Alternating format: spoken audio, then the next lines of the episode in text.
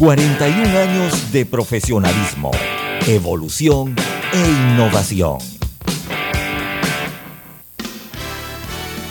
La mejor franja informativa matutina inicia a partir de este momento con un análisis completo del acontecer nacional e internacional. Noticiero Omega Estéreo.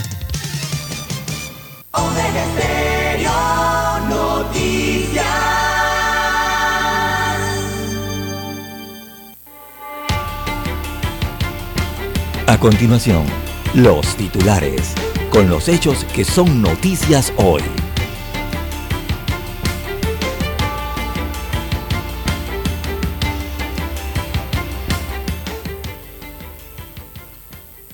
Atropello mortal en Bugaba. Hay un funcionario público implicado en este accidente. Hombre muere por una descarga eléctrica en Cabullita. Le ponen 10 años de prisión al estafador colombiano David Murcia. La mesa de diálogo continúa hoy a las 9 de la mañana con el tema del disenso sobre los medicamentos.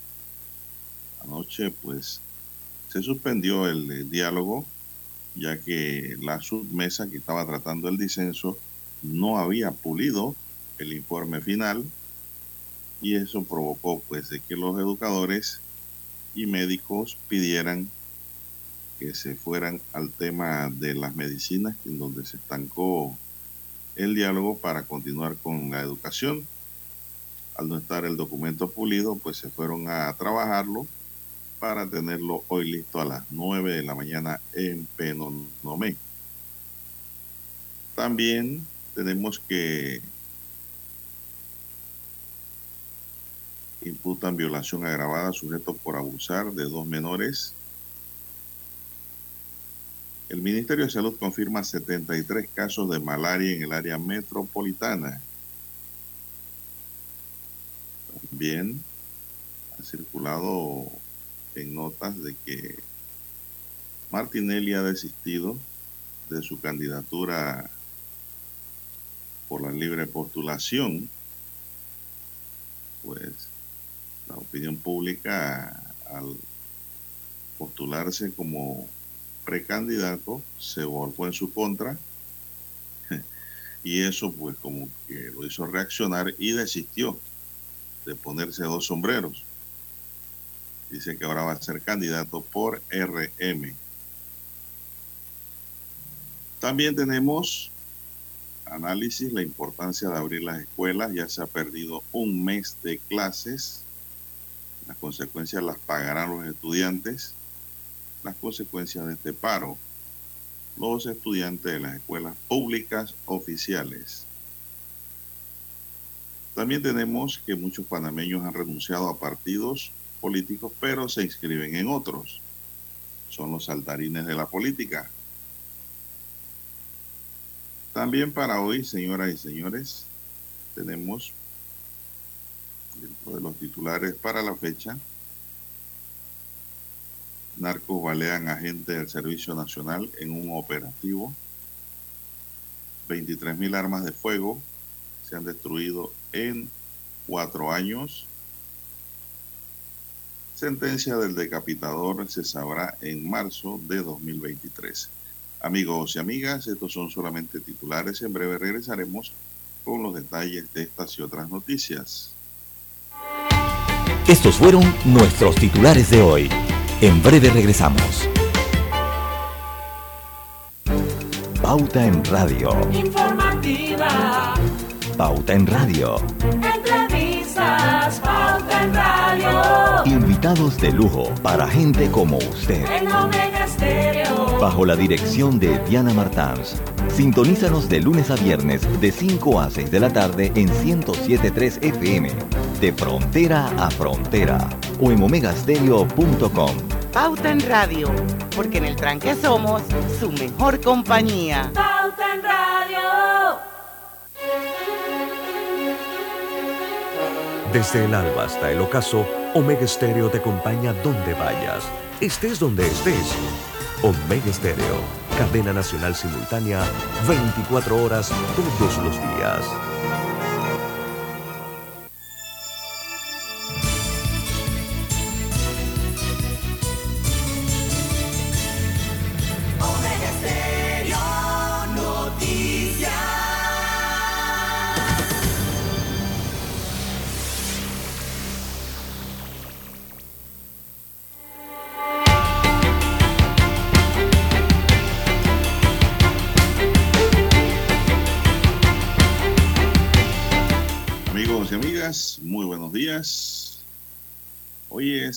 Sábado 30 de julio del año 2022.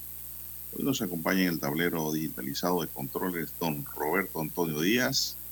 En la mesa informativa les saludamos don César Lara y un servidor Juan de Dios Hernández Sangur para presentarle las noticias, los comentarios y los análisis de lo que pasa en Panamá y el mundo en dos horas de información, iniciando esta jornada como todos los días con fe y devoción agradeciendo a Dios Todopoderoso por esa oportunidad que nos da de poder compartir una nueva mañana y de esta forma llegar hacia sus hogares, acompañarles en sus vehículos a todos los que van a trabajar, así como en su puesto de trabajo, además donde quiera que usted se encuentre a esta hora de la mañana o de la madrugada en Panamá y en cualquier parte del mundo, gente que nos escucha en el exterior, gente panameños que se van y llevan consigo el app o llevan consigo la dirección de Omega Estéreo y a esta hora nos escuchan. Saludos para ellos donde quiera que se encuentren a esta hora.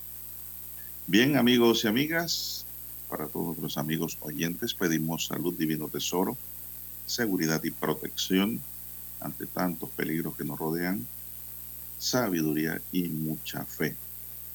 Mi línea directa de comunicación es el WhatsApp doble seis catorce allí me pueden escribir al doble seis catorce catorce cuarenta y cinco. Don César Lara está en redes sociales. Don César nos podrá indicar su dirección en, redes sociales.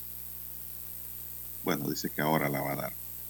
Bien, vamos a entrar en materia informativa, amigos y amigas, de manera inmediata. A la espera de humo blanco en el tema de los medicamentos discutidos en una subcomisión especial de la mesa de diálogo en Panamá, el gobierno aclaró que los puntos convenidos deberán ser analizados en la mesa técnica nacional instalada desde el pasado mes de febrero y coordinada por el vicepresidente de Panamá, José Gabriel Carrizo.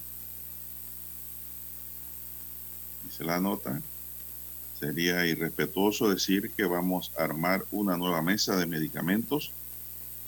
Lo lógico es que trabajemos en conjunto, dijo ayer el ministro de Salud, Luis Francisco Sucre, quien recalcó que la administración actual no va a desconocer el trabajo de los representantes de pacientes crónicos, colegio médico, farmacéuticos y la academia que integran la Mesa Técnica Nacional.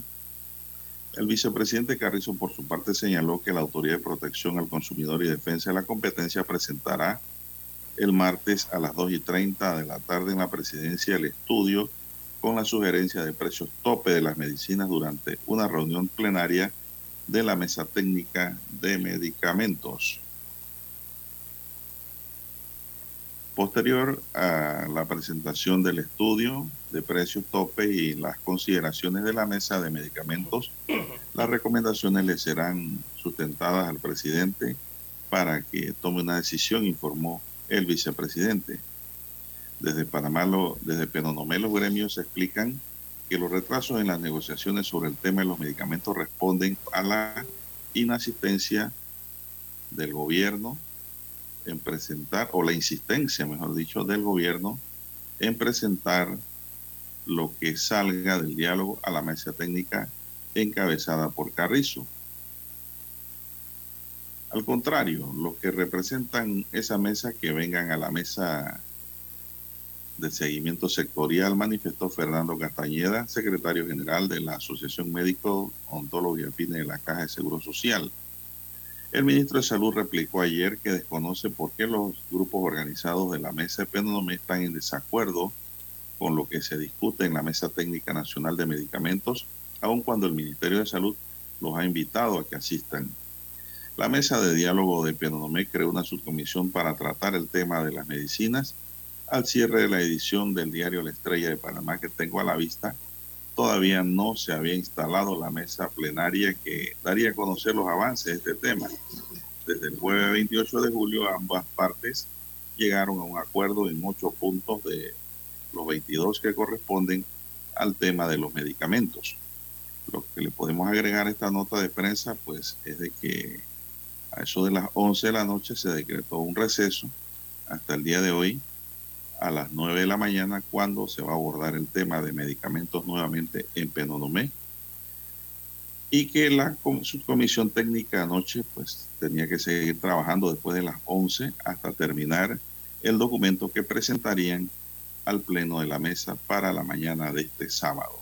Así que el debate sigue una vez ya debatido el tema del medicamento pendiente, es decir, esto, el desacuerdo en que estaban eh, continuarán con el tema de educación con el fin de tratar de que para el día lunes los educadores pudieran volver a sus aulas de clases, agotado el tema de educación.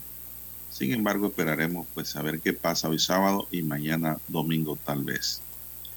De, repente o de pronto el día de hoy pues se agotan todos esos temas y los educadores firmarán algún acuerdo con el Ministerio de Educación que pone fin a la huelga y cero represalia por las protestas de los educadores y la inasistencia a los colegios y con el compromiso tal vez también de reponer los días que faltaron a clase para el mes de diciembre y enero. Bien, entonces, César, ¿cómo amanece? Buenos días. Buen día, don Juan de Dios. Eh, muy bien. Bueno, eh, exacto lo que ocurrió entonces en la mesa del diálogo eh, la noche de ayer, como usted bien ha señalado, después de más de una hora de discusión y eso siendo ya las 11 de la noche, se acordó que las que las subcomisiones se quedasen afinando esos documentos, ¿verdad? en la parte del estilo que se les tiene que realizar en la redacción eh, específicamente en los documentos sobre la temática de medicamentos y también la otra temática que tiene que ver con educación. Para hoy sábado, entonces, a las 9 de la mañana, reiniciar ese diálogo en la mesa única de Penonomé. Hay una propuesta de que, acordado los primeros cuatro puntos, que tienen que ver con la rebaja del combustible, uno, el otro, la canasta alimentaria, un tercer punto que es la educación y los medicamentos que vienen siendo, completan esos cuatro puntos, entonces se acuerde un receso, es lo que han eh, analizado anoche, un receso eh, que puede ser eh, por unos tres días, es lo que se estila vaya a ocurrir a partir del día de hoy, son las decisiones que se toman el día de hoy, que puede ser ese receso entonces por tres días hasta el viernes 5 de agosto. Así que es lo que se va a analizar a partir de hoy, temprano en la mañana, a partir de las 9 de la mañana, si se toman esas decisiones finales allí. Eh, bien, don Juan de Dios, en cuanto a esta temática de la mesa del diálogo, eh, los empresarios, eh, bueno, continúan solicitando su presencia en la mesa del diálogo en Coclé. Ellos siguen hablando de un monólogo delirante así lo ha asegurado eh, la CONEP, que dijo que allí se están utilizando mecanismos que van a extraer, eh, según eh, este organismo empresarial, traerán escasez y precariedad social, fueron las palabras que utilizaron al referirse al control de precio que han discutido y se han aprobado en la mesa del diálogo, tanto por los sectores sociales eh, que manifiestan descontentos, así como por el gobierno central que ha hecho algunas aprobaciones y ha creado algunos decretos de ley.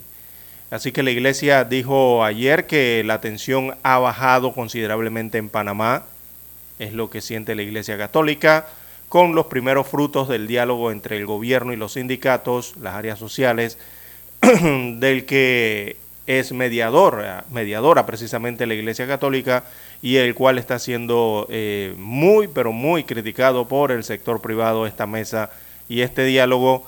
Eh, recordemos que el sector empresarial, industrial y comercial eh, por el momento está fuera del proceso, no están sentados allí.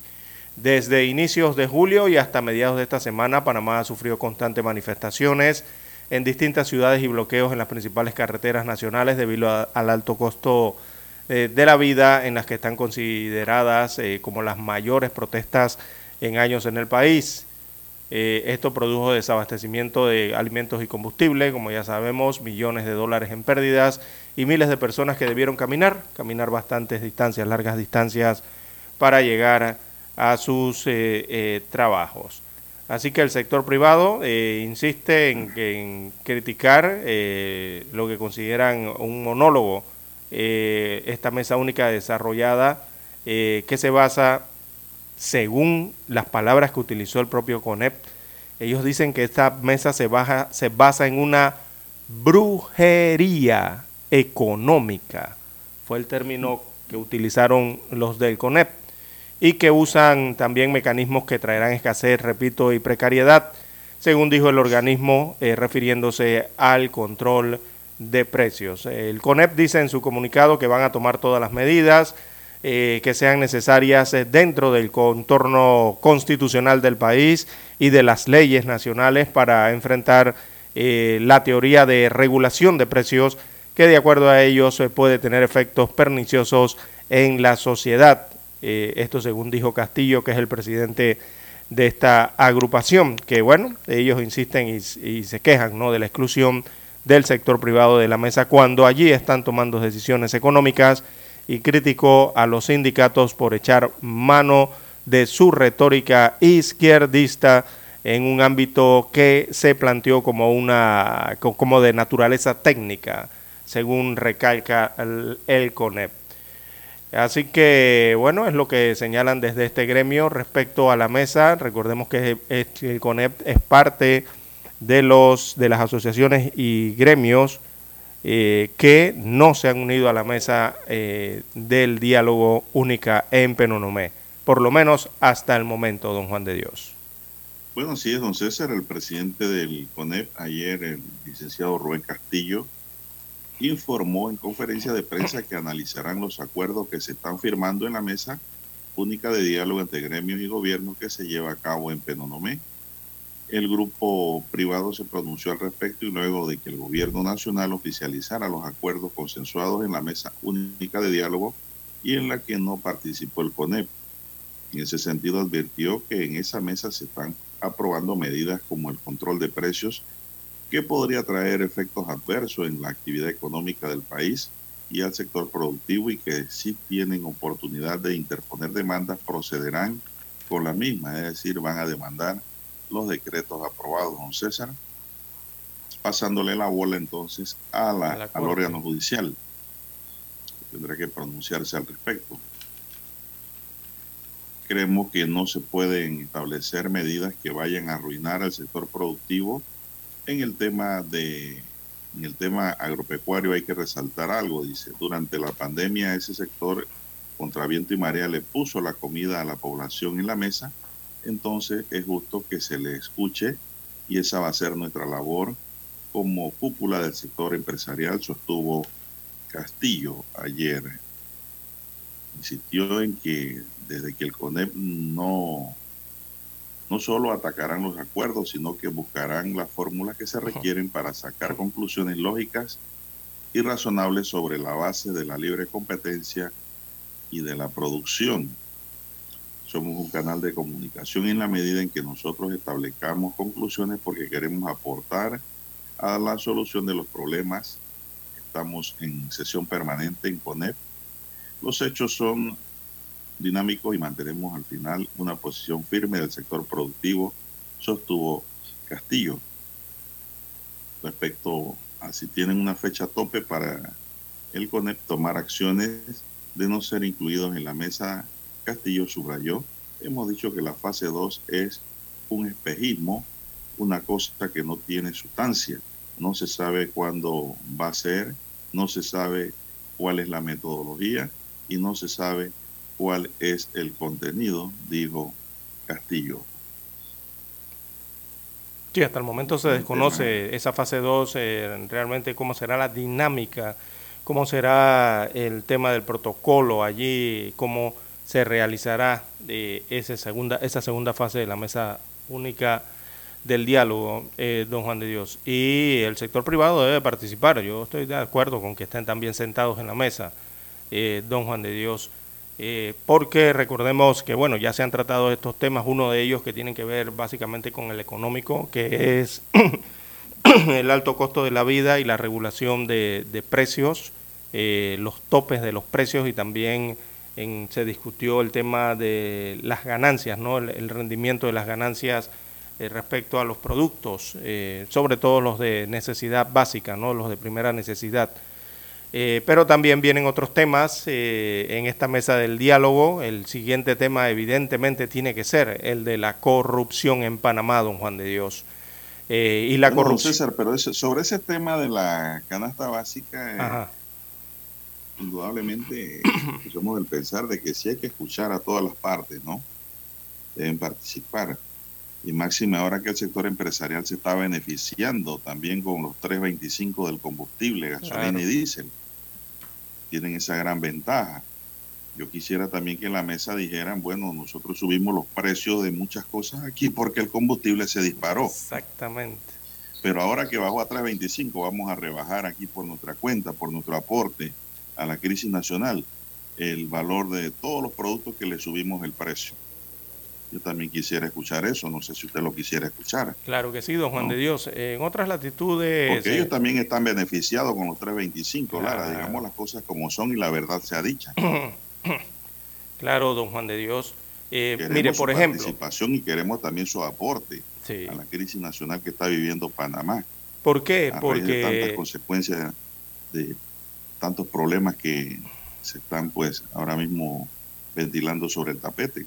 Sí, mira, y muchos muchos ejemplos ya se han dado en varios países del mundo. Eh, no nos vamos a ir lejos, vamos aquí a Sudamérica, don Juan de Dios, en Paraguay, para traerle un ejemplo de lo que han hecho en ese país.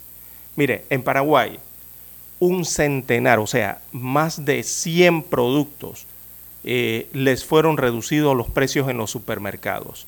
Pero no fue que el gobierno eh, dictó un decreto de, regulación de precios, ni de topes, ni, ni el sector social salió a protestar a las calles para que esto ocurriese. No, esto ocurrió porque el mismo sector empresarial, el mismo sector industrial, el mismo sector de los comerciantes vio la situación en que está el país y voluntariamente, don Juan de Dios, sin que se lo pidieran, ellos hicieron las rebajas de los precios de más de 100 productos en todas sus organizaciones y en todos sus gremios, o sea, eh, en donde están incluidos los supermercados, por ejemplo. Y mire que allá ellos tienen precios reducidos en los supermercados y eso lo anunció la Cámara Paraguaya de Supermercados. Ellos fueron los que tomaron la decisión de forma unilateral y voluntaria de bajarle los precios a los productos por la grave situación que se vive a nivel mundial y que también afecta eh, a ese país suramericano. Así que la reducción de los... la crisis que se les avecinaba. Exactamente, porque también saben que tienen responsabilidad, don Juan de Dios. Es que ese es el detalle. Eh, eh, hay que aceptar las responsabilidades. Don César, esa es la responsabilidad social empresarial a grado máximo. Exactamente. No es que te voy a comprar unos suéter, te voy a comprar unas pantalonetas, te voy a dar unas manillas, un balón, los voy a poner a jugar esa, esa no es la responsabilidad social realmente empresarial. Exacto. La de fondo es no asfixiar al cliente. Eso mismo, porque tú, porque hay que entender que hay que demostrar y, y, hay que saber, don Juan de Dios, que no se puede estar separado del pueblo, don Juan de Dios. La población está allí. ¿Quiénes son tus clientes? Es la población, es el pueblo, don Juan de Dios. Entonces también eh, empresarialmente hay una responsabilidad al actuar en este sentido. Mire usted que en Paraguay ocurre eso, pero acá en Panamá, eh, qué, difícil, ¿no? Eh, lograr a todos esos consensos para que, o qué difícil que voluntariamente eh, se pueda hacer, por lo menos en nuestro país. Aquí, aquí, aquí ya está demostrado y está aprobado, es público y notorio, y todo lo público y notorio no necesita ser probado. Que aquí el que tiene más saliva quiere tragar más harina y cada pico jala para su gallota y no importa las consecuencias. Es decir, hay una economía salvajemente rampante en el mercado a mm. todo nivel. Don mercantilismo, don Juan de Dios, mercantilismo eh, crudo, de esos eh, duros de verdad en el país, ya eso está más que eh, evidente, ¿no? Y allá en Paraguay... ¿Usted sabe, don César, dónde en Panamá, le voy a decir, ¿usted sabe dónde en, en, Panamá existe la libre competencia de verdad, verdad? Don César. ¿Dónde? En la profesión de abogado. ¿Y por qué? Porque hay mucha oferta, don César. En Panamá hay 30 mil abogados ahora Más mismo para de 30 mil abogados. pequeña. Ante una sobreoferta, ¿qué va a pasar en el mercado? Usted no puede subir los precios. Sí, la tabla. Tiene que dar facilidades de pago. Exacto. Tiene que comprender al cliente. Ahí sí hay una libre competencia de verdad y una oferta de mercado. Pero eso no ocurre en muchas otras profesiones ni ocurre tampoco en el comercio, don César. Para nada. Exacto. Y, interesante. Todo mundo mire para arriba. si acá le suben un real, nunca la empresa va a decir, ah, yo voy a asumir ese costo. No, a mí me subieron un real, yo voy a subir tres reales. O cuatro. Y por esa situación que estoy explicando en economía sencilla, es que estamos donde estamos. Y yo le voy a decir algo, don César, ¿ah? aquí hay que hacer aportes, porque todavía no hemos salido del problema realmente. ¿eh? No, no, no, todavía. Y a partir de este movimiento social que se ha dado en Panamá de manera gigantada, se van a dar otros próximamente, no crea que esto terminó. Sí, y por eso es tan importante el tema que viene en la mesa, que debe venir, supongo que será lo habrán subido a la quinta, al quinto punto. Que caminar rectecito ahora. usted ha dado la palabra, caminar rectecito, y es el tema de la corrupción, porque no simplemente la corrupción de tanto que se habla en Panamá, eh, es de, la corrupción institucional dentro del Estado. También hay otros niveles de corrupción en el área eh, privada y también en otros niveles de la sociedad panameña. Entonces ese tema también es importante que lo aborden, pero que lo aborden todos los sectores involucrados. Hay que hacer la pausa y continuamos con más. Conciencia, don César. Conciencia. Conciencia, así es. Hay que hacer la pausa, don Juan de Dios. Vamos con el himno nacional.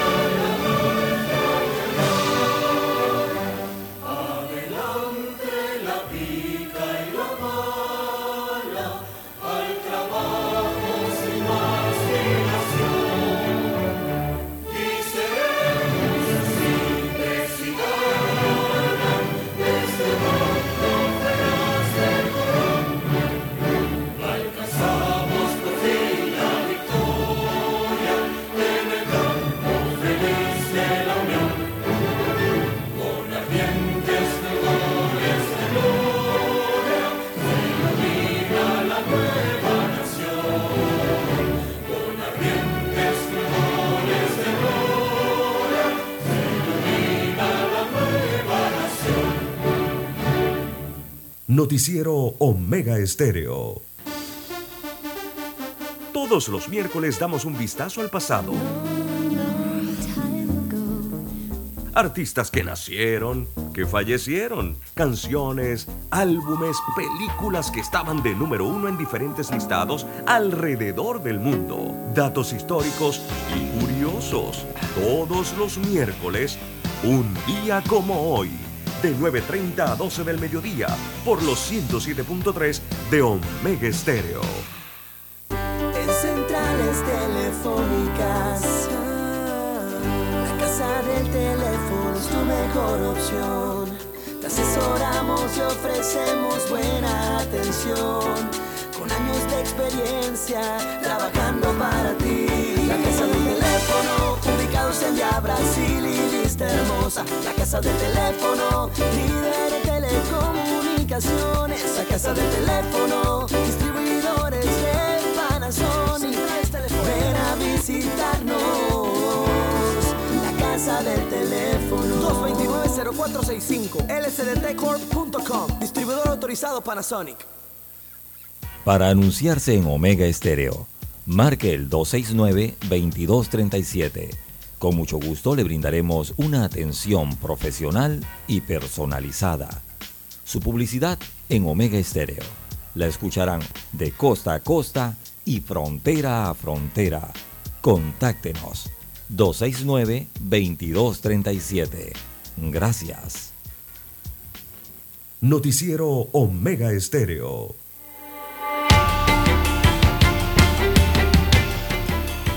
Bien, dice un oyente que nos escribe aquí, gracias por escribirnos, don César, de que eh, el sector em- empresarial cree que debe participar para que aporten a mejorar las condiciones, pero reales, que se sienta, Sí. no en proyecciones filosóficas y económicas. ¿no? Otro oyente me escribe y me dice que antes Saúl decía que los diálogos del gobierno eran yo con yo. Ahora también este diálogo de Pendo no me dice que él ve que también es un yo con yo, en donde no quieren dejar entrar a la empresa privada, don César. Yo sí creo en los criterios participativos, don César, para solucionar, para encontrar puntos de consenso y no de disensos. Así es, eh, exacto, ¿no? Bien, son las seis, seis minutos. Bueno, me preguntan acá sobre los es- eso que está ocurriendo en Uruguay, bueno, en Paraguay, perdón. Ay, Si un oyente pregunta aquí también dónde Eh, puede entrar, dice, para sí, buscar la eso- noticia en donde los empresarios paraguayos ellos mismos han bajado la canasta básica vamos a leerle las noticias que vienen desde el Paraguay. Eh, son noticias que han salido a nivel internacional, en diferentes medios a nivel mundial, don Juan de Dios. Y las titulan que son 100 productos eh, que tendrán precios reducidos en supermercados en Paraguay. Destaca la información, eh, la voy a extraer de un diario que se llama ABC. Dice, la Cámara Paraguaya de Supermercados Capaco, eh, se escribe C-A-P-A-C-O, Capaco. Ellos anunciaron en su país la reducción de los precios de un centenar de productos como parte de una campaña de abaratamiento coordinada con empresarios y el gobierno, que implican descuentos de entre el 15 y 50% de descuento en los productos de los supermercados en Paraguay. Hay una lista, don Juan de Dios, que ellos crearon. Esa lista incluye fideos, arroz, azúcar, galleta, café, hasta el vino. Eh, hasta hay vinos en Sí, hasta oferta. el vino. Mire, usted vino allí para eh, amenizar usted la habla de cena. vino en la canasta básica y le dan con la misma botella de vino en la cabeza. Así es. Bueno, eso está ocurriendo en Paraguay eh, para esta semana, ¿no? Eh, en estos momentos. Y es que la Cámara Panameña, de- eh, perdón, Paraguaya de Supermercados, ojalá fuera la panameña, la Cámara Paraguaya de Supermercados, eh, Capasu, también por sus siglas, lanzó justamente con la Cámara Panameña de, perdón, Paraguaya de Carnes y el gobierno de Paraguay la campaña Añúa, así la llaman, Añúa, que es una iniciativa que plantea el abaratamiento de 100 productos de producción nacional del Paraguay y también de productos que se importan a Paraguay. Esto con rebajas de precios entre 15 y 50%. El objetivo, dicen desde Paraguay, es ayudar a los consumidores en este contexto de crisis económica, según explicaron estas agrupaciones comerciales del país suramericano. Eh, uno de los titulares de los gremios de supermercadistas allá en Paraguay, que es de nombre Alberto Choro- Chorovsky, eh, señaló que eh, para lograr las rebajas se negoció con los proveedores y fue en atención a los pedidos de la ciudadanía en Paraguay.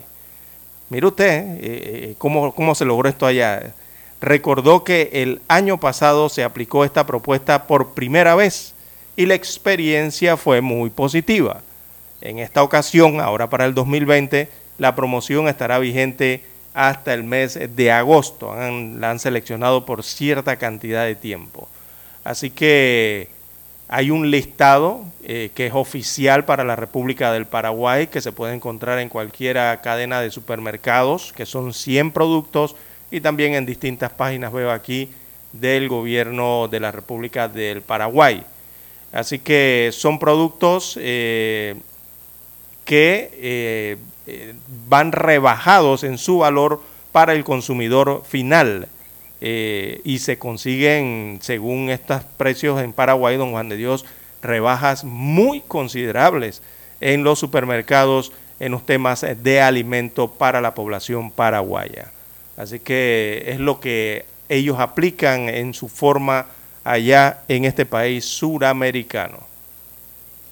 Bueno, así mismo es, don César. Eh, bueno, si usted le explica esto a un comerciante, a un qué sé yo, un empresario le va a decir no, pero que la población paraguaya es más grande, que allá los insumos son más baratos, que allá es mejor, por eso pueden ayudar a la canasta básica de la manera voluntaria como lo están haciendo. Pero el problema, don César, es que todo tiene su justa dimensión. Claro, Panamá es más chico, pero también aquí no hay ni la más mínima muestra. Aquí cuando usted encuentra un producto en un supermercado, en una tienda barato, porque ya se venció o está, se está venciendo, o está defectuoso.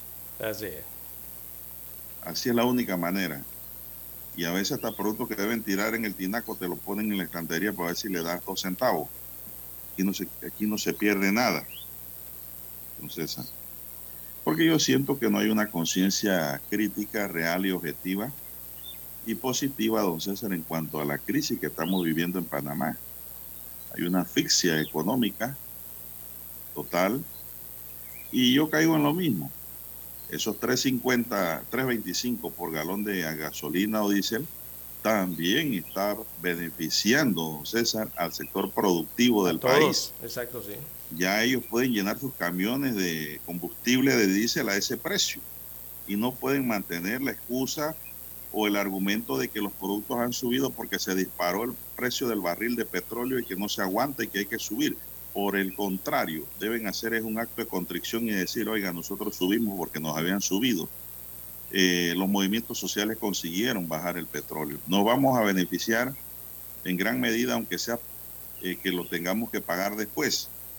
Pero asimismo, para sobrellevar el momento, vamos a bajar también, como han hecho en Paraguay, voluntariamente, o vamos a coger lo que ha dicho el gobierno en los precios tope de la canasta básica. No. Y, no dicho nada. Exacto. Ni de afuera ni de adentro. Ni de adentro porque no le han dado cabida. Pero desde afuera pueden hablar. Fuera hay derecho a megáfono. Y, en Paraguay, por ejemplo, sí, por ejemplo, en Paraguay no se llegó a cerrar calles ni, ni manifestaciones, nada. Simplemente fue crítica social. Exactamente, fue, fue el descontento social. Sí, la ciudadanía, la ciudadanía expresó por los canales regulares, que son las redes, los medios, las encuestas de opinión, o sea, expresó por los medios regulares eh, el descontento que había, ¿no? La ciudadanía se expresó así e hizo los pedidos respetuosamente a, los comerciantes a ver si, lo, si podían bajar los precios. Y los comerciantes recibieron el mensaje, don Juan de Dios, y lo que hicieron fue que negociaron con los proveedores para lograr todas esas rebajas de 100 productos que hay en todos los supermercados en Paraguay. o sea, la conciencia, como usted bien señala, don Juan de Dios. El tema es de que también hay que entender que el gobierno está sentado en esa mesa de Penonomé no porque ellos dijeron vamos a sentarnos. No, no, no, los tuvieron que amarrar. Para nada. ha sido el movimiento social popular en Panamá quien los ha obligado a sentarse a ellos allí en Penonomé, porque esto no se aguantaba más. Exactamente. Para nada. Aquí eh, esas mesas de diálogo voluntaria en Panamá no caminan. Aquí todo es con el palo, con el rejo. ¿no? Así te ponen a caminar aquí. Aquí no hay eh, actuaciones voluntarias y positivas eh, que no tengan que ser llamadas por un medio de presión. esto ha ocurrido en Penonomé por la presión social que se ha dado. Y por eso es que el gobierno pues ha tenido que sentarse con el pueblo, quieras o no, don César, con el pueblo, porque todos estamos afectados por la crisis que se vive a nivel mundial y que aquí en estos micrófonos lo decíamos todos los días, y el gobierno no hace nada, y el gobierno no hace nada, Así lo decíamos en esta cantaleta. Así se convirtió esa frase en una cantaleta. Ahora ha hecho, pues, pero lo ha hecho bajo presión. Cuando el gobierno ajustó el precio del combustible a los taxistas y buseros, nosotros dijimos aquí, don César, ¿y por qué no le ponen 3.95 a todo el pueblo? A todo el pueblo. Ah, no, no se puede, no se puede. Se arrebató el pueblo, don César, Y sí se y lo rebasó en presión y ya no son 3.95 como nosotros sabiamente le habíamos recomendado. Ahora son 3.25, Más abajo. mucho menos. Claro, me dirán muchos, no, pero el gobierno no va a pagar eso, eso lo tenemos que pagar nosotros. Está bien, lo tenemos que pagar nosotros, pero sí se podía hacer, que era lo que debatíamos, don César. Así Sí se podía hacer y no hacían nada. Bueno, yo no sé qué va a ocurrir, don César, posteriormente, si va a haber desabastecimiento, si no van a haber los productos de canasta básicas en las estanterías. Yo no sé qué va a pasar en Panamá realmente, don César, pero lo que hay que entender es que el movimiento social popular, don César, ya despertó. Ya despertó. Y eso hay que entenderlo, comprenderlo y pues atenderlo y darle soluciones. Y es que queremos paz en Panamá. Porque nadie puede estar en paz con la barriga vacía, don César. Así Nadie. Vamos a la pausa, don Roberto. Y retornamos. ¿Sabe usted qué canción estaba de moda cuando nació?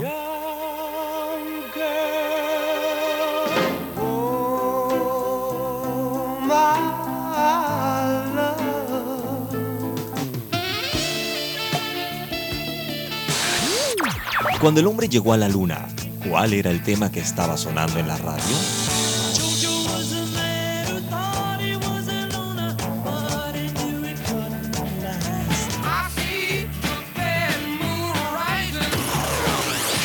Clásicos del sábado.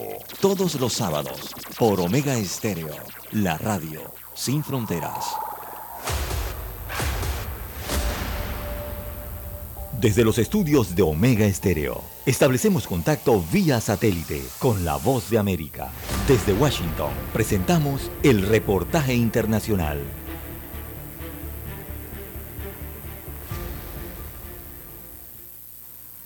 Con más de 20.000 casos detectados en 78 países, el brote de viruela del mono no se detiene. Por suerte, solo 5 personas han fallecido hasta ahora y solo el 10% de los infectados fue hospitalizado. Sin embargo, la Organización Mundial de la Salud advierte que los gobiernos y las personas tienen que tomar en serio la amenaza si quieren limitar la exposición al virus y su difusión. Eso significa tomar decisiones seguras para usted y para los demás.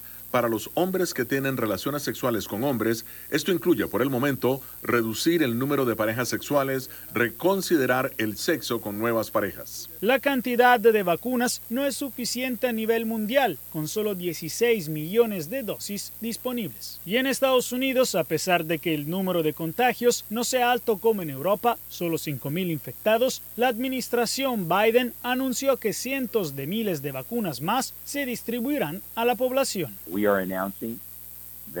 Hemos asegurado en la administración Biden 786 mil vacunas Genius adicionales, además de las más de 338 mil vacunas ya disponibles que se han entregado a nuestros socios estatales y locales para darnos más de 1.1 millón de vacunas, que podemos decir con confianza estarán en manos de las personas que las necesitan en el transcurso de las próximas semanas.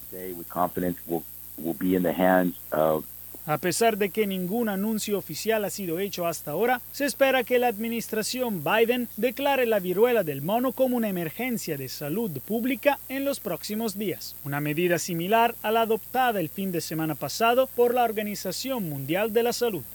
Jacopo Luzzi, Voz de América, Washington. Escucharon vía satélite desde Washington el reportaje internacional.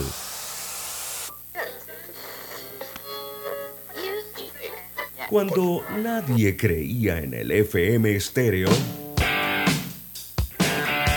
Esta es la nueva generación en radio. Esta es la generación Omega.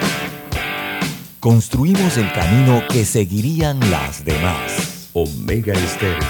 41 años de profesionalismo, evolución e innovación.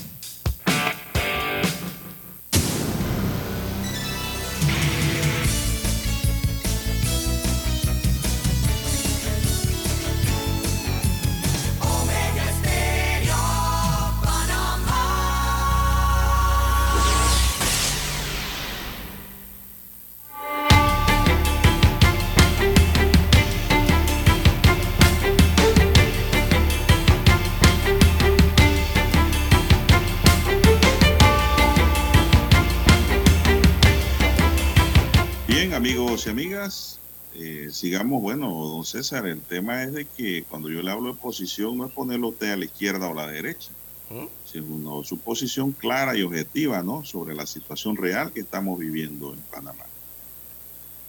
Cuando ese era el diálogo que teníamos acá afuera, nosotros, fuera de la mesa, está al aire. Es que aquí en Panamá ocurre siempre lo mismo, como que quieren encasillar a las personas cuando hablan de estos Sí, temas, te o, te encasillan o te dicen que eres izquierdista, o te quieren dejar en el centro, en- en- como centro, no sé, izquierda o centro derecha, o te dicen que eres derechista, o, ¿verdad? En, el término, eh, utilizando estos tres términos. Pero a la gente le gusta como, como encasillar a los demás cuando hablan sobre estos Yo temas, que de la no corrupción, de los de- alimentos, si vamos a unas elecciones, don el desarrollo empresarial. Oye, yo Ajá. creo que esto no se trata ni de izquierda ni de derecha. Esto se trata no, de una no. situación económica que está afectando duramente a la población panameña. Exacto. Y no se trata ni de izquierda ni de derecha, porque si aquí hacemos una encuesta o hacemos una elección mañana, créame que Saúl Méndez no gana la presidencia. No, no, que va. Créeme. No, para nada. Entonces, esto no se trata de un asunto ideológico para mí. No, no, no, claro que Esto no. se trata más bien de una situación real de crisis que estamos viviendo que puede desembocar en una situación de esa sí, en donde la gente pues diga, para estar colgando todo vamos a quedar en el suelo. Y eso es lo peligroso. Entonces, pero para llegar a ese punto todavía hay que agotar algunas vías. Como ha hecho Paraguay, entonces, que hasta el vino ha incluido en la canasta básica de Increíble, ¿eh? voluntaria de la Cámara de Comercio Paraguaya. Entonces, estamos viendo que sí se pueden hacer muchas cosas, pero se requiere vol- voluntad y la deposición de actitudes, ¿no? Y la deposición de, eh, digamos, razonamientos económicos. Usted sabe que en Panamá hay empresas, don César, que si no hacen el igual capital en utilidades que el año anterior, dicen que están perdiendo. Exacto. En utilidades. Exactamente. No inversión. el porcentaje tiene que subir año tras año, don Juan de Dios. Por eso, así es. Y hay empresas que se manejan con esos criterios. Que si este año te ganaste 20 millones en utilidades, el que viene debes ganar 25. Y hacen las proyecciones y todo, y cuadran todo. Al inicio lo de año. subimos aquí, lo Exacto. subimos allá. Y el rendimiento Eh, para los directivos. Aquí el rendimiento va a ser mejor. Los accionistas. y Entonces, todo. ahí es donde se aplica la frase del que tiene más saliva traga más harina, pero nos olvidamos de la parte social, don César. De eso nos estamos olvidando. No, y también a veces nos olvidamos no de a se veces. puede asfixiar al cliente. No quiero decir que todos, don Juan de Dios. el cuello, pero no lo asfixies. Exacto. Y ahí a veces nos olvidamos, no quiero decir que todos, don Juan de Dios, nos olvidamos del tema de la corrupción. La gente dirá, pero César, ¿por qué dice tanto el tema No, de la son corrupción? otros 500 pesos ah, que porque también dentro, ah, no digo que todos, don. Juan de Dios, pero hay en algunas empresas que ya se, ha- ya se ha develado aquí que esos rendimientos de lo que usted está hablando, a veces no son del simple comercio, Mire, sino que a veces llegan por, es- por temas de corrupción. Porque en la empresa privada también se da. Y, y- y- y hay que ser claro. haya corrupción tiene que haber corruptor. Exactamente. Ento- exacto, ahí viene la otra parte. Entonces, don César, mire el, pro- el problema, ¿no? Es que el Código Penal castiga tanto al actor como al proponente o al instigador o al motivador. cuando cometen actos que son contrarios a la ley penal, ¿no? Los hechos punibles. Eh, don César, el tema aquí también de fondo que hay que tratar es de que yo espero que esa mesa llegue al punto de la corrupción y no se rompa antes. Así es. Que no intenten desarmar la mesa antes de abordar el tema de corrupción, porque yo creo que ahí sí va a arder Troya. La corrupción. Y no estoy diciendo así. Desde esta mesa estamos viendo las cosas claras, don César, y lo estamos advirtiendo todos los días. Esta explosión que venía la habíamos advertido en esta mesa, don Así mismo es. Cuando decíamos las cosas entre líneas, pero es que no hay, no hay, parece no hay un lenguaje que entiendan. Y se lo hemos dicho de diferentes formas. ¿ah? El tema de corrupción sí tiene que ser abordado y en el tema de corrupción tienen que ser tocadas todas las aristas que componen la corrupción. La corrupción no solo es especular, aprovecharse de la cosa pública para llevarse. La corrupción institucional se llama eso. La corrupción tiene múltiples aristas que yo creo que no va a alcanzar el tiempo para tocarlas todas, pero hay que tocarlo. Sí, porque la pregunta es básica. ¿Y de quién se bene- de qu- quiénes se benefician de la corrupción institucional? O sea, de la corrupción dentro del Estado. ¿Quiénes son los beneficiados regularmente? Bueno, ustedes mismos en su mente tienen la respuesta. dije que es tan amplio y a tocar punto y punto, yo Exacto. creo que sería injusto también, porque eso es tan amplio, don César, es multilateral. Correcto. que después uno toca uno y no toca al otro. Mejor vamos a esperar que la después- mesa. eh, y por eso es que comienzan a encuadrar a uno hacia la derecha, hacia el centro o hacia la izquierda, porque así te comienzan a, a encuadrar, a, a colocar, ¿no? Pero bueno, eh, eso es cuando uno a trata de ir por el centro, don Juan de a Dios, cuando trata de ser, eh, a dar un dar los a detalles, ¿no? un consejo a los que le tienen miedo a la ideología de izquierda. A la ideología No, hombre, eso no hay que tenerle miedo, don Juan de Dios. Ahí hay que enfrentarla desde el punto de vista económico y empresarial y del trabajador también. Ujú. ¿Y por qué digo esto, don César? Porque el estómago no distingue si una miche pan viene de la izquierda o viene de la derecha. Así mismo es. Pero, pero es que... El problema que hay en Panamá es que hay hambre. eh, Hay hambre. A mí párenme esos cuentos de que, ay, pero en Panamá hay hambre, mira cómo está el mall, lleno. Sí, pero ¿cuántos hay en ese mall y qué hacen en Sí, ese mall? me da- que hay que preguntarse. No, Muchos entran al mall es a coger el aire fresco sí. y a mirar lo que no pueden comprar. Entonces, no vengan con esos cuentos tampoco de que, ay, que en Panamá todo está bien.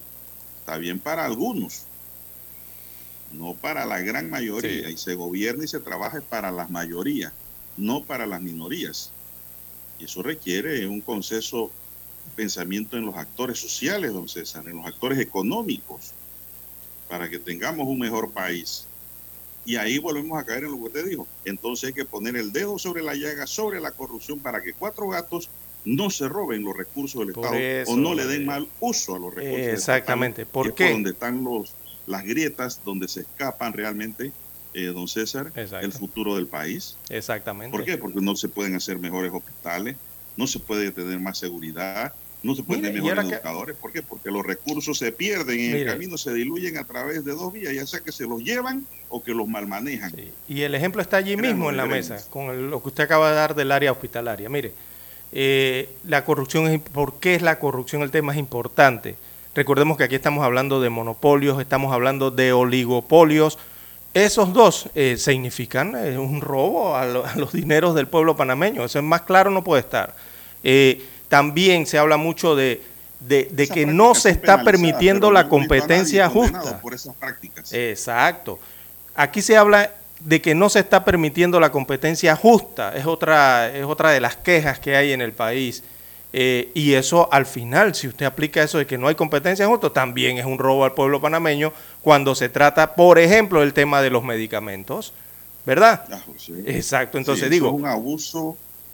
Eso, eso, eso ya es, eso, eso es lo peor, del César. área estatal en este caso. Digo, Y es uno un no... abuso porque los medicamentos son de uso obligado, don César. Los Exactamente. medicamentos igual al uso del agua potable, al igual que el uso de la electricidad. Son de usos obligados por el asociado, por la población. En la mesa usted escucha... Tú no puedes abusar sobre ello. Sí, en la mesa usted No escucha debe. constantemente de que hay corrupción y que hay mafias en las instituciones del Estado. Por ejemplo, se ha hablado supuestamente de mafias en las que tienen que ver con el tema de salud, en la adquisición de medicamentos en este caso. Y digo, yo escucho al sector empresarial, al sector social, incluso a los mismos representantes del Estado hablar de estos temas así, pero uno no puede pedir que se rebaje la corrupción, por ejemplo, la corrupción institucional, cuando es sabido quiénes son los mayores beneficiarios de estas prácticas de corrupción institucional y quiénes son. Ya usted mismo se dio la respuesta allí, ¿verdad? Eh, en su mente. Y, por, y los ejemplos son claros, porque no es posible, don Juan de Dios, que aquí al lado, donde nuestros vecinos, usted se va a Costa Rica, usted se va a Colombia, o se va a México, o se va a los Estados Unidos, Brasil o España, y hasta en Turquía, ¿ve? Que ahora es que están sacando los ejemplos, hasta en Turquía, que la gente está viajando mucho de Panamá a Turquía ahora. Oiga, las medicinas son hasta 2.000% menos costosas que en Panamá. O sea, son 20 veces menos costosas que aquí. Aquí los costos de las medicinas van entre 10 a 20 veces más. Eh, el costo de la medicina en Panamá en algunos medicamentos va entre 1000% más hasta 2000% más. Oiga, ¿y cómo es que puede estar ocurriendo eso? Entonces, por eso es que eh, uno se reitera que eh, estas cosas, ¿verdad?, eh, no pueden estar ocurriendo en Panamá. ¿Y por qué ocurren? Entonces, allí está la mesa para que dialoguen, analicen y logren tomar correctivos al respecto. Bueno, eso es lo que yo llamo la convivencia social, la, la paz social, que es lo que se requiere para poder crecer a todos los niveles. Una población enferma es una población que no produce, don César. Y todo se lo cargamos a la caja de seguro social, ¿ah? Ese es el otro Exacto. pedacito y eso no Aquí, es lo que se quiere sí. debatir realmente. Y mire. Aquí todos dicen que el tema de abastecimiento del seguro social de Idealminsa, digo, esos son unos 500 pesos. Los otros 500 pesos son los precios excesivos Exacto. que hay en el mercado privado de medicamentos en las farmacias en todo el país, que son como 700 farmacias, creo que, que es lo que hay en todo el país. Aquí eh, muchos me No criticaban, eh, don Juan de de- Dios, uno que recibe la- el, el- el feedback, ¿verdad? Eh, y nos criticaban algunos eh, porque decíamos, ¿se acuerda cuando lanzaron el plan Medixol? Y decíamos que ese plan no iba a solucionar esta situación de los medicamentos No, en Panamá, número uno. Y número dos, decía, yo decía, don. Juan de Dios, que ese plan era otra forma muy elaborada de sustraer los dineros del Estado, del pueblo. Y me reitero nuevamente en lo que decía hace semanas atrás cuando se creó ese programa Medixol estatal. ¿Por qué? Porque si un medicamento que le cuesta al panameño, un ejemplo, 100 dólares un medicamento, ¿cómo es que puede comprar ese mismo medicamento en 4 o 5 dólares aquí del otro lado en Costa Rica, aquí del otro lado en Colombia, o si se va a cualquiera de los países que les mencioné eh, arriba, ¿verdad? Eh, hace un rato. Entonces, digo, eh, eh, no tendríamos por qué inventar ningún plan piloto Medixol. Mire, solo deben permitir la competencia de mercado, pero de forma correcta, ¿verdad? Eso es lo que hace, es lo que hace falta bastante aquí. Esa misma que a, a la que se acusa, por ejemplo, en este tema de la izquierda, de poner en peligro. O sea, los empresarios aquí, eh, los que están en derecha o los que están en el centro, constantemente acusan a la mire, izquierda en Panamá de poner en peligro eso. hago- pero pero bueno, es que a veces las cosas parecen ser muy convenientes, ¿no? Yo hago una observación antes de irnos al cambio y lo vuelvo a repetir, don César, por solidaridad social con nuestros oyentes. No porque nos estén pagando algo o recibamos una cuña. No, no. En Panamá abrió una cadena de farmacias que está creciendo y van a poner más, tengo entendido, que son las farmacias Saba. ¿Por qué si las farmacias Saba, que son las que venden más barata en Panamá, hay productos de calidad con un 25% menos, don César, de su valor, las demás farmacias no pueden hacer lo mismo? Ahí está. ¿Por qué? Porque es un tema de controlar la Y es importación. cuña que uso de ejemplo de lo que estamos hablando. Control de importación sí se llama se eso. puede, como decía Martín Torrijos, sí se puede, Sí. pero que no se quiere es otra cosa. Claro que se puede. Entonces, en Panamá estamos pagando los medicamentos más caros del mundo a nivel privado. Recordemos que en Panamá todo el mundo no está asegurado, César. Y el otro problema es que cuando no hay un medicamento en el seguro social, tienes que comprarlo. Tienes que comprarlo. Así es. Y olvídate de Medixol. Así es. Tienes que comprarlo de tu bolsillo. Bien, don Juan de Dios. Vamos a escuchar los periódicos. Cuando nadie creía en el FM estéreo, Esta es la nueva generación en radio. Esta es la generación Omega. Construimos el camino que seguirían las demás. Omega Estéreo. 41 años de profesionalismo, evolución e innovación.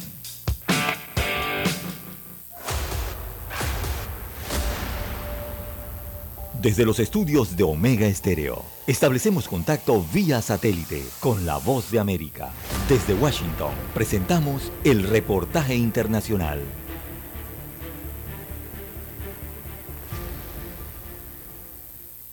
Según estimaciones de la Organización Mundial de la Salud, en la actualidad el 22,3% de la población mundial mayor a los 15 años consume tabaco. Pero en el año 2000 esa cifra era de 32,7%, lo que marca un descenso de más de 10 puntos. Pero mientras que cayó el consumo de cigarrillos tradicionales, en las últimas décadas también aumentó el de los electrónicos o vapers, sobre todo en América Latina, a tal punto que la Organización Panamericana de la Salud se pronunció y advirtió que son perjudiciales para la salud y no son seguros. El cigarrillo electrónico aparece como una alternativa de administración de nicotina a través de un circuito que primariamente tiene un cartucho y una batería dosada. Esto se calienta a una temperatura muy alta y es lo que produce ese famoso vapeo, que en realidad es un aerosol con micropartículas que son tóxicas. Los efectos a nivel respiratorio son muy parecidos en el sentido de que condicionan mayor riesgo de infecciones respiratorias porque se alteran mecanismos de barrera a nivel respiratorio. Estos son los mismos riesgos que la Administración de Drogas y Alimentos de Estados Unidos ha estado investigando desde hace años y por lo que prohibió la venta de todos los cigarrillos electrónicos desechables de una de las marcas más conocidas del sector, aunque después volvió sobre sus propios pasos al señalar que suspende temporalmente esta prohibición mientras avance la investigación, aunque no la rescinde. En gran parte de América Latina, el vapeo es ilegal o existen restricciones para su uso.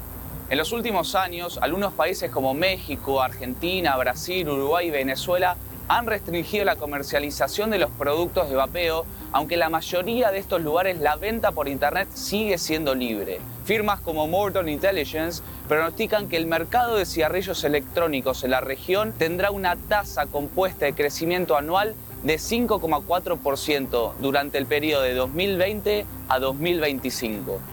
Sí los gobiernos han tomado una decisión de que esto no es un producto de bajo riesgo y que no quieren que los jóvenes se vuelvan adictos. Ahora, ninguno de estos gobiernos prohíben el consumo. Y también sabemos que la industria está vendiendo muchos de estos productos sin autoridad legal y los gobiernos no han tenido la voluntad política de detenerlos.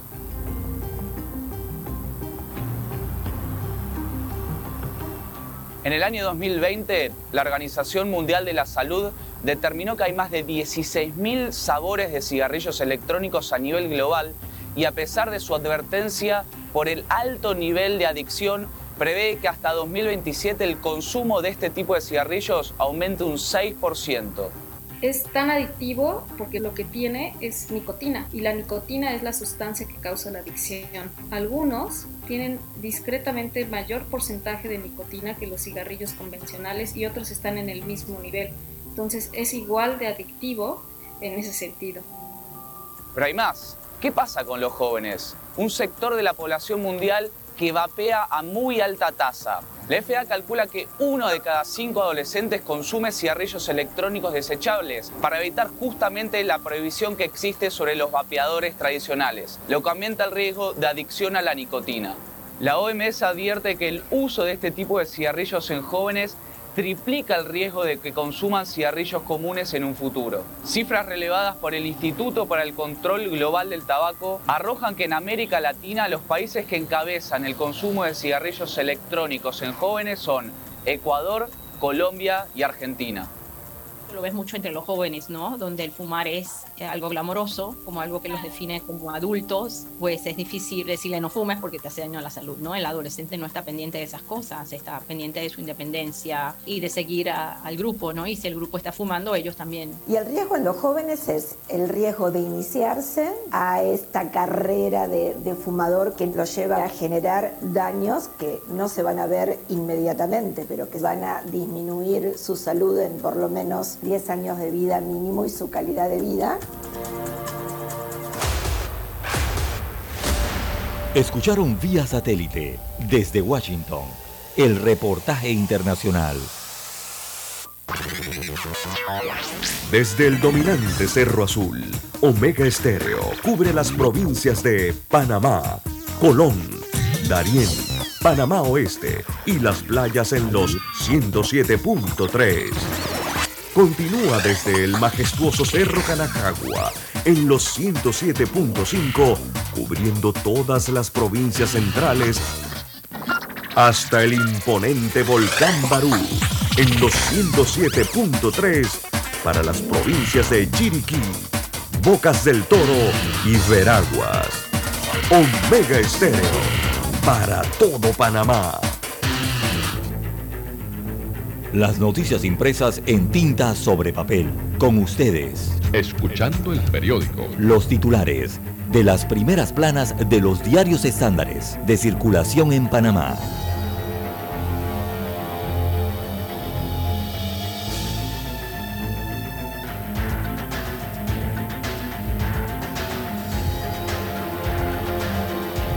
Bien, 6, 40 minutos, don César, ¿qué nos dice el diario La Prensa para hoy?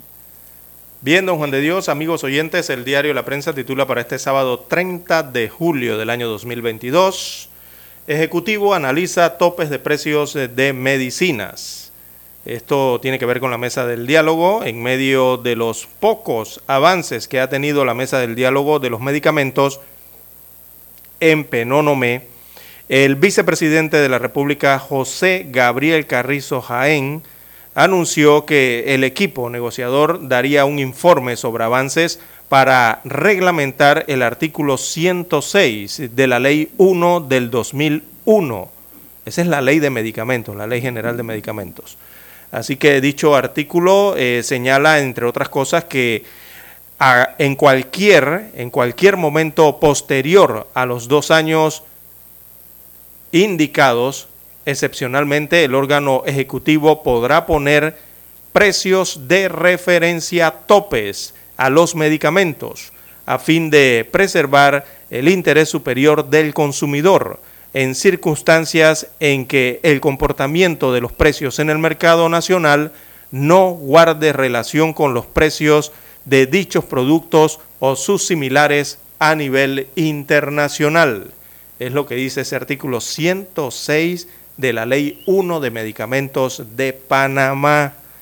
Así que el gobierno presentará este martes su propuesta de precios topes de referencia a las medicinas.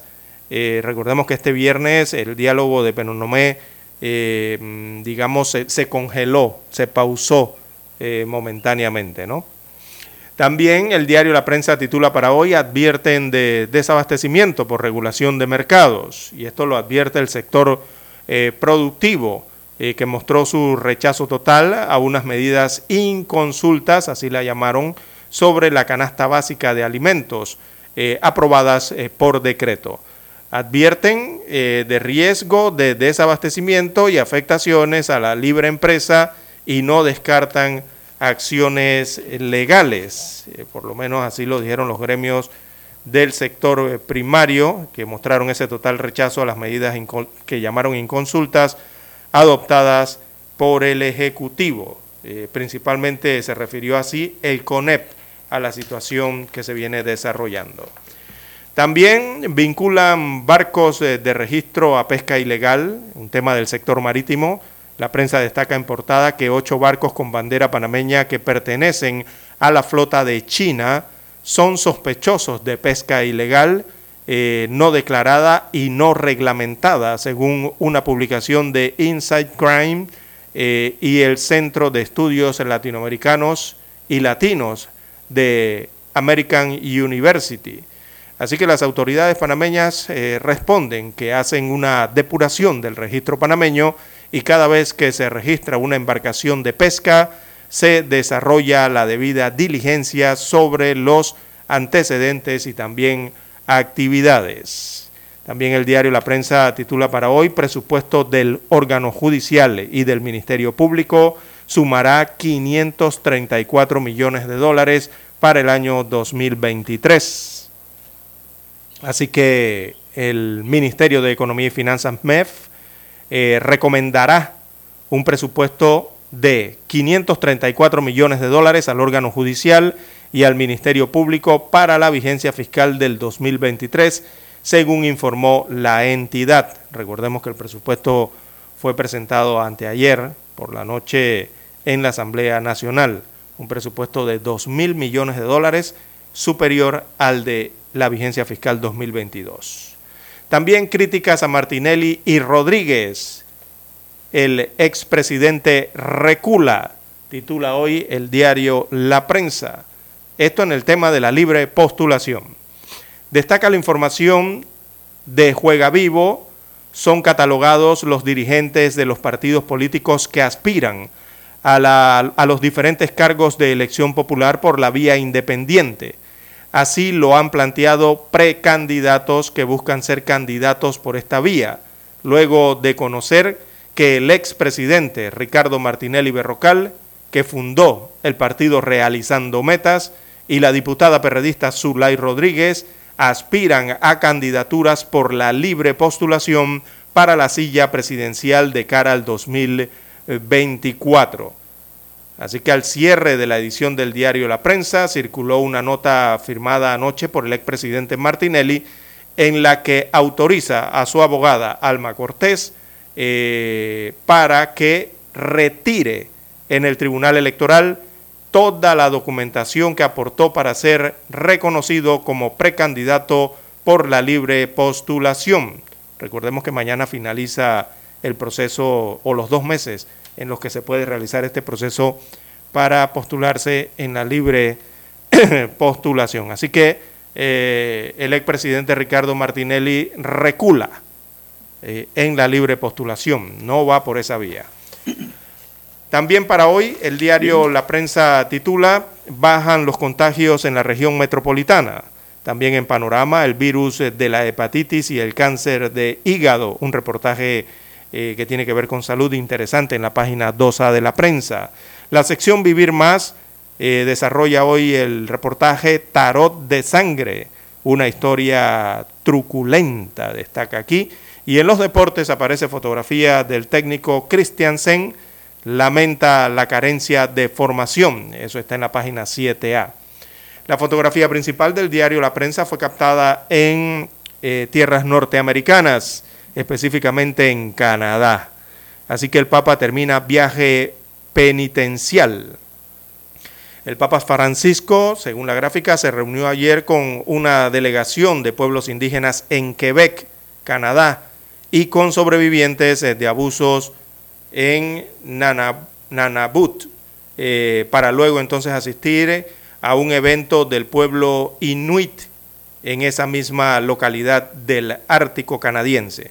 Todo ello en la escala final del viaje que inició el lunes para pedir perdón por los abusos a niños indígenas en, en eh, sería internados eh, de la Iglesia Católica allá en estas tierras eh, canadienses. Bien, es lo que muestra la fotografía principal del diario La Prensa. Con ella concluimos la lectura del rotativo. Pasamos ahora a los títulos eh, de primera plana del diario La Estrella de Panamá. Bien, en efecto, el diario La Estrella de Panamá nos dice para hoy, medicinas, el punto álgido de la mesa de diálogo. Por otro lado, la presidencia anunció que la Mesa Técnica Nacional, que es otra mesa instalada desde el mes de febrero para analizar el tema de los medicamentos, analizará el martes los puntos acordados en esa Mesa Nacional de Diálogo. Hoy, continúa el diálogo en la mesa única de Penonomé a las 9 de la mañana.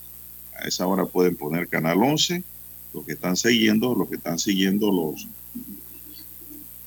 eh, los debates, don César, y me parece que Canal 11 ha adquirido un rating único. Todo el mundo quiere saber qué se discute, qué se dice, qué se hace en esa mesa única de diálogo de Penonomé. Bien, en otros titulares, dice el diario La Estrella de Panamá, es importante crear espacios de discusión con los jóvenes, según manifiesta Mónica Chirino.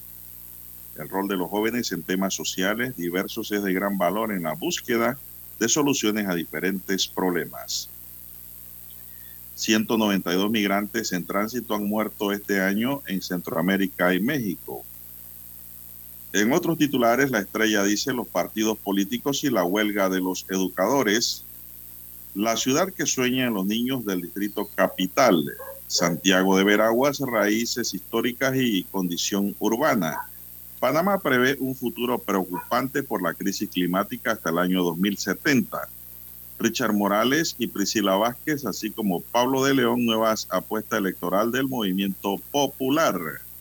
En el tema del día, Rusia y Estados Unidos se acercan, hay intercambio de detenidos, está sobre la mesa en economía, un dólar fuerte, un arma de doble filo para la economía mundial. Creatividad, personas y data así se reinventan en la transformación digital. Empresarios advierten que controlar el precio de los productos traería efectos adversos al país. Nuevo presidente de APD, Temístocles Rosas, asume cargo a partir del primero de agosto. En los deportes, nos dice el diario La Estrella, eh, Christiansen da su balance con la selección de Panamá y ya mira hacia el año 2026. Cristiano Ronaldo fuera de la convocatoria del United contra el Atlético y Aaron Judge dictó sentencia y fue la figura del béisbol de las grandes ligas. Amigos y amigas, estos son los titulares de la Estrella de Panamá que le podemos ofrecer en el día de hoy y así concluimos con la lectura de los diarios correspondientes a esta fecha. Hasta aquí. Escuchando el periódico. Las noticias de primera plana, impresas en tinta sobre papel. Problemas de tierra, accidentes graves, reclamos a aseguradoras, incumplimientos de contratos, reclamos de herencias, todo asunto civil y penal, consulte al 6614-1445. Ahora contamos con el servicio de asesoría, confección de pliegos de cargos, impugnación y defensa en materia de contrataciones públicas. 6614-1445. Licenciados Juan de Dios Hernández Sanjur y Belkis Hernández Díaz. Desde los estudios de Omega Estéreo, establecemos contacto vía satélite con la voz de América. Desde Washington, presentamos el reportaje internacional.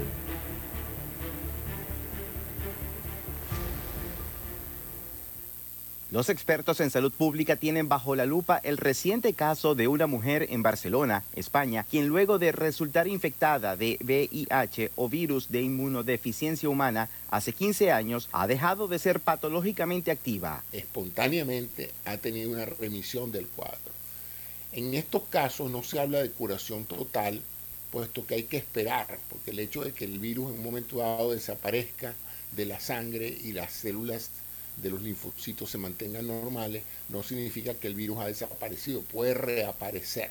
Definida por los científicos como una cura funcional, este caso llama la atención a los expertos consultados por Voz de América ante la relevancia de ser el único registro con esta reacción. A lo largo del seguimiento de la paciente no identificada, en los últimos años se constató una disminución pronunciada de la carga viral. Es casi imposible número uno, determinar el mecanismo de acción, eh, por qué la señora esta tuvo un, una curación funcional.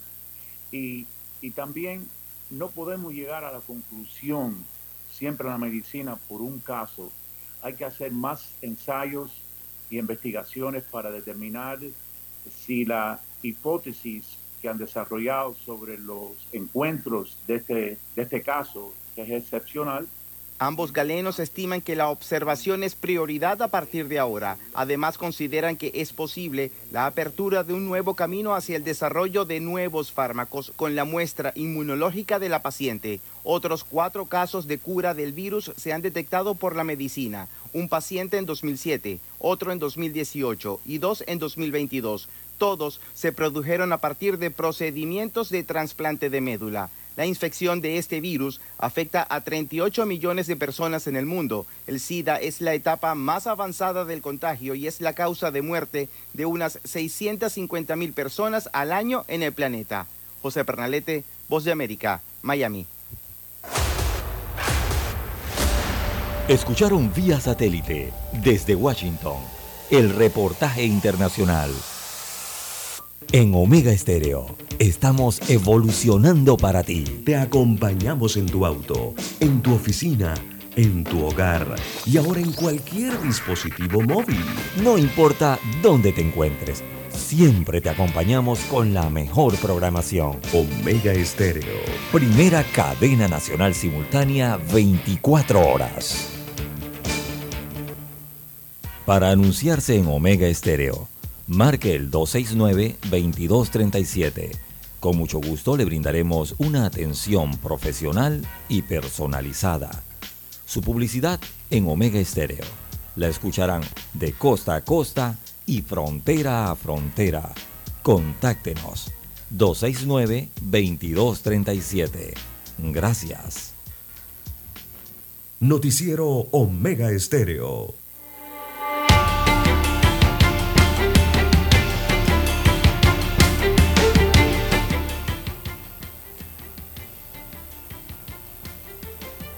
Bien, amigos oyentes, en más informaciones eh, para la mañana de hoy, bueno, vamos de relieve, que hay de relieve a nivel eh, internacional. Bueno, para hoy tenemos España confirma primer fallecimiento en el país por viruela del mono. También ayer Brasil confirmó eh, el primer fallecimiento por viruela del mono en América. O sea, en Europa y América hay dos países que confirmaron ayer eh, el primer fallecimiento por esta enfermedad fuera del continente africano. Recordemos que regularmente las muertes se dan, pero en el continente africano. Estas son las primeras muertes fuera de ese continente. Así que eh, se confirmó, por ejemplo, en Brasil, eh, que se trataba de un nacional, un brasileño, eh, que presentaba baja inmunidad y que residía en la ciudad de Urbelandia, esto en el estado de Minas eh, Gerais. Él se convirtió en Brasil, en Sudamérica, eh, en la primera defunción por viruela del mono en el continente americano. En Brasil hay 1.066 casos confirmados de viruela del mono, así que allá están tratando lo que es un brote un brote epidémico en el estado de Sao Paulo, que es el más poblado del país, eh, con cerca de 42 millones de habitantes tiene ese estado, y en el que han sido detectados en Sao Paulo, solamente en la ciudad, 823 casos de viruela del mono. Así lo confirmaba ayer las autoridades sanitarias del Brasil. Y casi que al mismo tiempo eh, España también confirmaba entonces el primer fallecimiento de viruela por viruela del mono de un ciudadano español allá en la península ibérica. Eh, ya son, con estos dos, son siete los que han fallecido a nivel mundial producto de la viruela del mono. El resto han sido fallecimientos en países del continente africano. En España, por ejemplo, eh, al registrarse esta, primera muerte, eh, vemos los cuadros y allá han confirmado 4.298 casos de la enfermedad en España, de los que al menos 120 fueron hospitalizados y uno falleció, eh, eh, que es la primera víctima mortal eh, constatada en este país de esta enfermedad, que precisamente la Organización Mundial de la Salud declaró el pasado 23 de julio una emergencia sanitaria internacional. Así que son los primeros casos de muerte por esta enfermedad fuera del continente africano, don Juan de Dios. Micrófono. Información, información procedente de Estados Unidos nos indica que la Cámara Baja de Estados Unidos, bajo control demócrata, apoyó ayer una iniciativa para prohibir las armas de asalto en el país que tiene pocos visos de prosperar en el Senado, donde los progresistas tienen una ajustada mayoría. Con 17 votos a favor y 213 en contra, la Cámara de Representantes respaldó este- esta propuesta presentada por el legislador demócrata Rhode Island David Cecil antes de entrar en receso durante agosto. Casi toda la bancada demócrata, menos cinco legisladores, votaron a favor de la iniciativa frente a la oposición de la mayoría de los republicanos, de los que solo dos la apoyan. Bien, vamos a hacer una pausa aquí, don César, para ir a Washington y regresamos con más noticias del plano nacional. Desde el dominante Cerro Azul, Omega Estéreo cubre las provincias de Panamá, Colón, Darién, Panamá Oeste y las playas en los 107.3. Continúa desde el majestuoso Cerro Canajagua en los 107.5, cubriendo todas las provincias centrales hasta el imponente volcán Barú en los 107.3 para las provincias de Chiriquí, Bocas del Toro y Veraguas. Omega Estéreo para todo Panamá.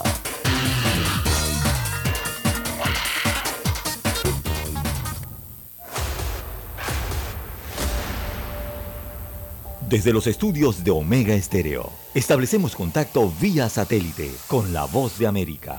Desde Washington, presentamos el reportaje internacional.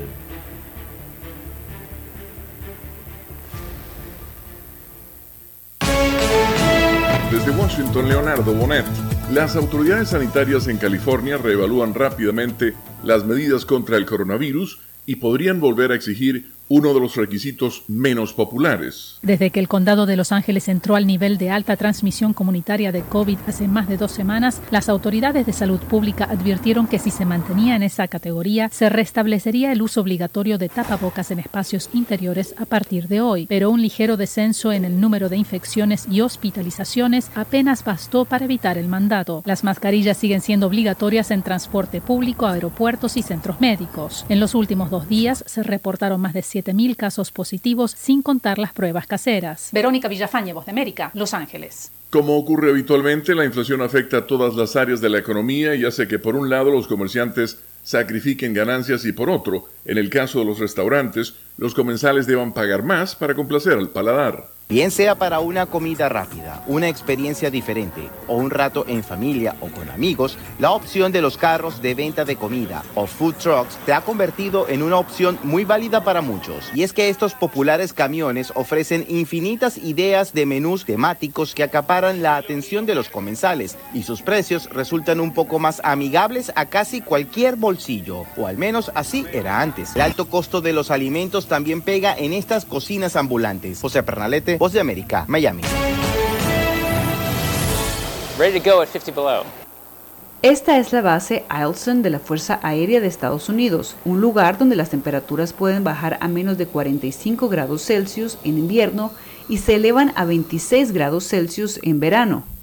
Tenemos desafíos tratando simplemente de mantener el equipo en funcionamiento porque nunca fue diseñado para funcionar en temperaturas tan extremas. Afortunadamente para la Fuerza Aérea hay una cosa que funciona muy bien en climas fríos, las supercomputadoras. So believe it or not, the aircraft themselves Así que lo creas o no, los aviones en sí mismos son supercomputadoras, ¿cierto? Y las computadoras funcionan muy bien en el frío. Sin embargo, el frío también trae muchos desafíos en cuanto al rodaje de aeronaves en la línea de vuelo. Estar a 40 grados es toda una experiencia a la hora de hacer trabajos de remolque, incluso tocar el metal te quema las manos, es una locura. E incluso con la ropa adecuada, los miembros de la tripulación solo pueden permanecer en el exterior por 10 minutos y luego entrar en calor durante 50 minutos. Por eso el trabajo de una hora requiere de seis personas, lo que normalmente haría una persona en la misma hora. La primavera y el verano traen sus propios extremos, pues cuando suben las temperaturas, la nieve derretida convierte la base en un pantano y el sonido de las bombas de drenaje compite con el de los motores. Este ha sido sin duda el trabajo más desafiante que he tenido en la Fuerza Aérea. Ha sido un gran aprendizaje poner los F-35 en el Ártico y descubrir los desafíos que enfrentan. Hay un dicho que todos conocen en la base aérea Eielson. En 1935 el general Billy Mitchell le dijo al Congreso, quien controle Alaska controlará el mundo. Creo que es el lugar estratégico más importante del planeta. Más de 85 años después, la expansión de la base Eielson en medio del Ártico ilustra cómo este lugar sigue siendo un eje predominante en la defensa de Estados Unidos a pesar de los extremos. Cristina Caicedo Smith, Voz de América. Y al cierre, durante una conversación telefónica con su homólogo estadounidense en la que no hubo indicios de avances en materias importantes, el presidente chino Xi Jinping hizo una advertencia contra la intromisión en los asuntos internos de Taiwán a raíz de la programada visita a la isla de la presidenta de la Cámara de Representantes, Nancy Pelosi. Este fue un avance informativo de La Voz de América. Desde Washington, Leonardo Bonet.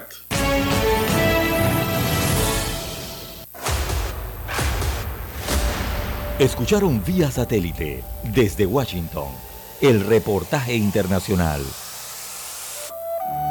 Para los que están enamorados. Hoy corté una flor. Y llovía, llovía. Esperando a mi amor. Para los despechados. Se deja de querer, pero no se olvida. Para los que han dejado. Tú con él.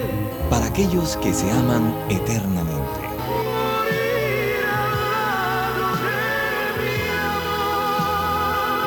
Para los que hacen propuestas indecentes.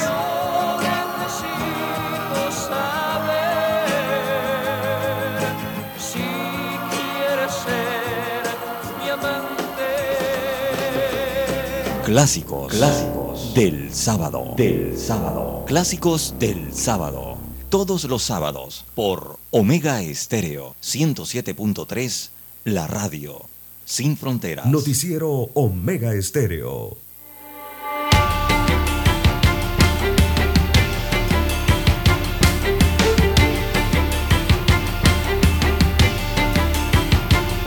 Bien, seguimos, don César. Oiga, don César, ayer circuló en redes sociales eh, de que Ricardo Martinelli Berrocal eh, a última hora reculó en su intención de postularse como candidato de libre postulación. ¿Qué información tiene usted? Bien, don Juan de Dios, es lo que circuló anoche tarde en redes sociales, una autorización que hizo el expresidente al cuerpo de, a su cuerpo de abogados eh, para retirar eh, la documentación presentada el día viernes.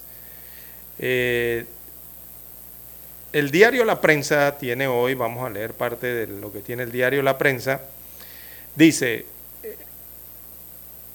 críticas a Martinelli y Rodríguez, los tildaron de juega vivo y uno de ellos, el expresidente Ricardo Martinelli, recula en sus intenciones por la libre postulación. Así que de juega vivo son catalogados los dirigentes de los partidos políticos que aspiran a diferentes cargos de elección popular por la vía independiente o la libre postulación. Así lo han plasmado eh, o lo han planteado precandidatos que buscan ser candidatos por esa vía, luego de conocer que el expresidente Ricardo Martinelli Berrocal, que fundó el partido realizando metas y la diputada periodista Zulay Rodríguez aspiran a candidaturas por la libre postulación para la silla presidencial de cara al 2024.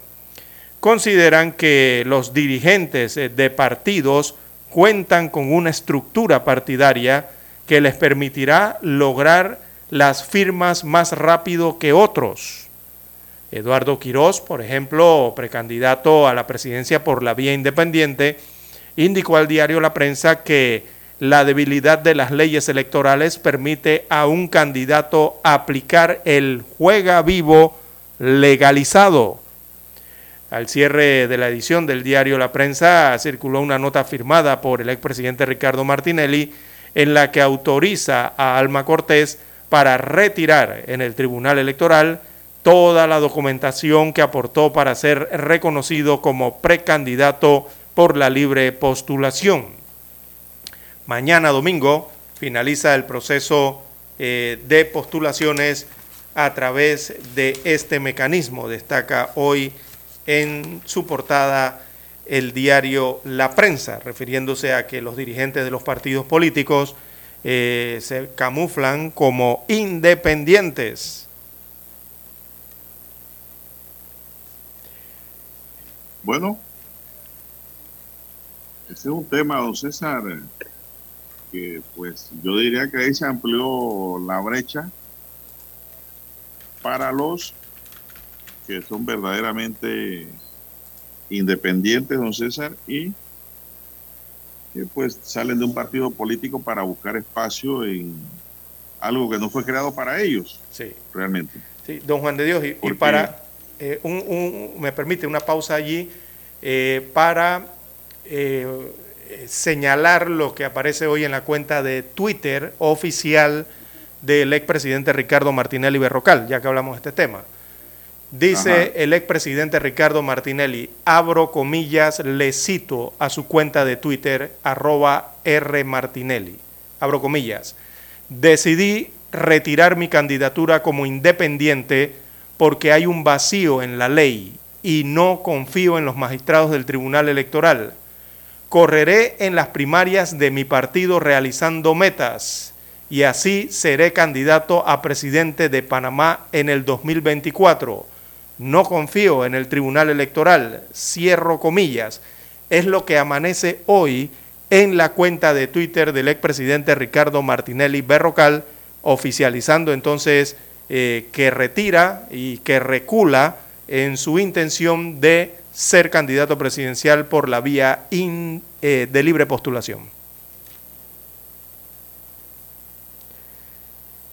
Micrófono, don Juan de Dios. Yo creo, yo creo, don César, que sus analistas llegaron a la conclusión de que esa postulación recibió un rechazo total. O sea, fue una silbatina en total. 24 horas, don Juan de Dios.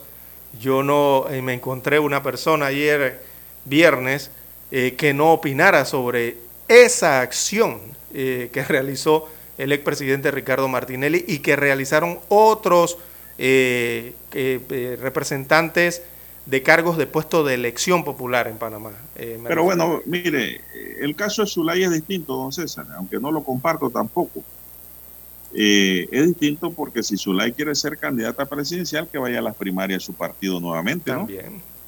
Ella no hizo un mal papel en su primaria cuando fue precandidata en el pasado periodo. Es diferente, don César, porque ella es diputada de, por el PRD, pero ella ahora quiere ser candidata de libre postulación a la presidencia. Aunque no suena bien, no es igual el caso, don César.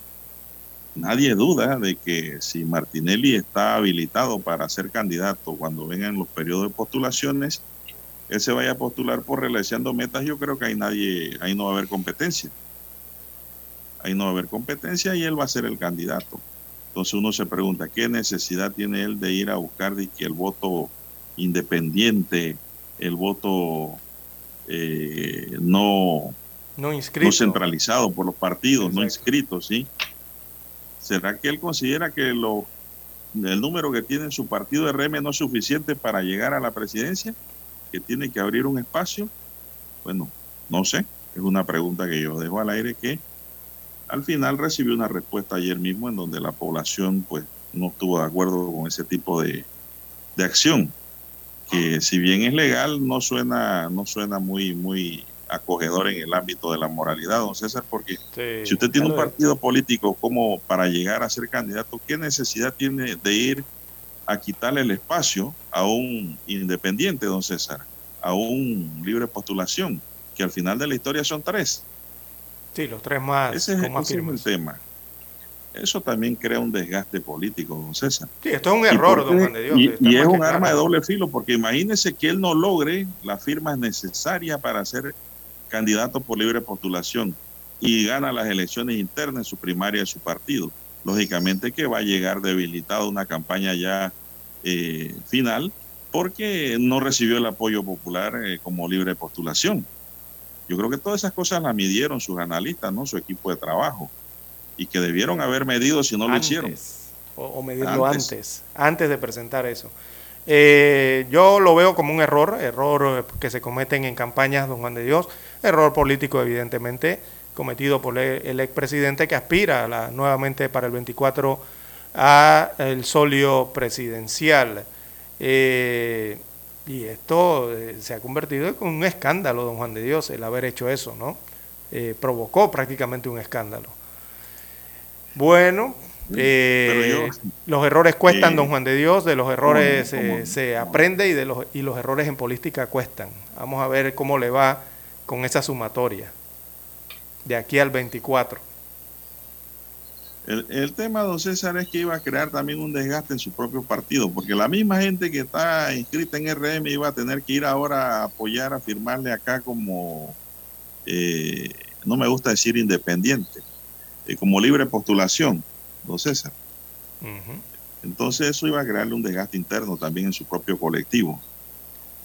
Y, y lo que me llama la atención es que él dice que saca sus papeles porque no confía, César, en los magistrados del Tribunal Electoral. O sea, eh, eh, ¿cómo, ¿cómo es eso? ¿Ah?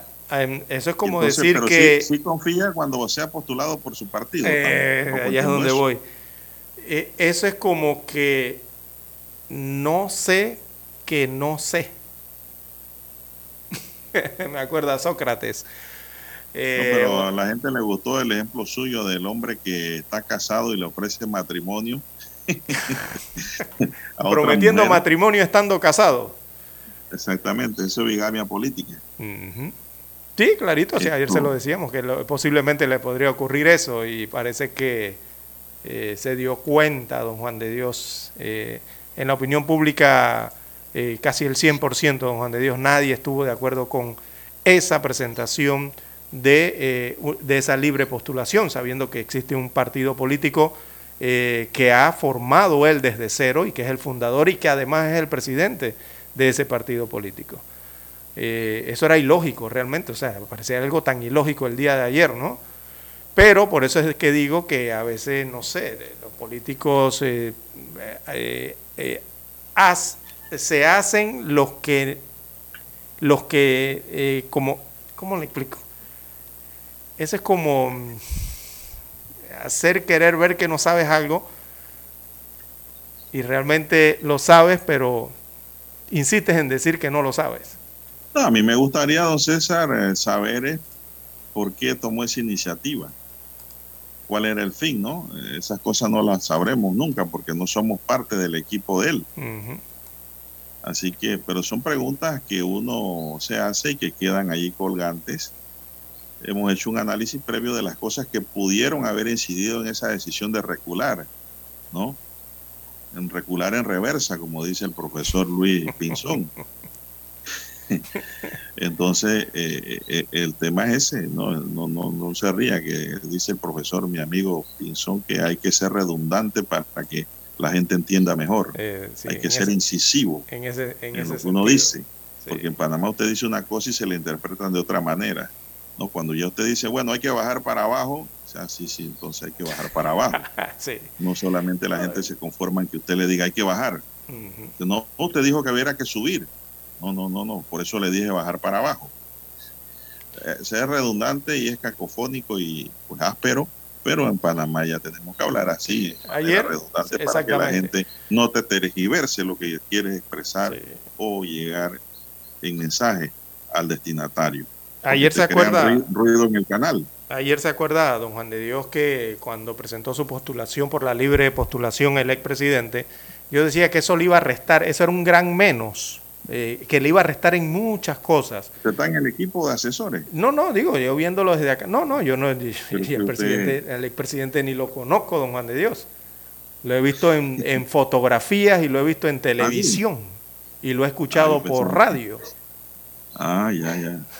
Bueno, dice Roberto que mejor vayamos a una pausa y regresamos. Vamos a la Noticiero Omega Estéreo. Problemas de tierra, accidentes graves, reclamos a aseguradoras, incumplimientos de contratos, reclamos de herencias, todo asunto civil y penal, consulte al 6614-1445. Ahora contamos con el servicio de asesoría, confección de pliegos de cargos, impugnación y defensa en materia de contrataciones públicas. 6614-1445. Licenciados Juan de Dios Hernández Sanjur y Belkis Hernández Díaz.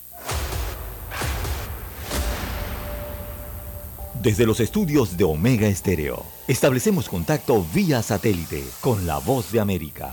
Desde Washington, presentamos el reportaje internacional.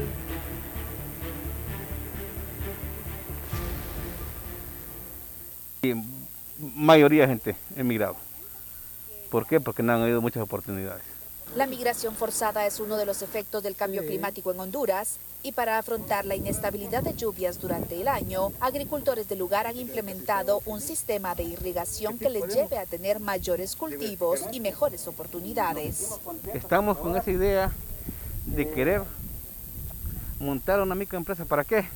Para poder dar empleo a los jóvenes aquí en la zona, para que no emigren es parte de los proyectos de resiliencia apoyados por las agencias de las Naciones Unidas para la Alimentación y la Agricultura.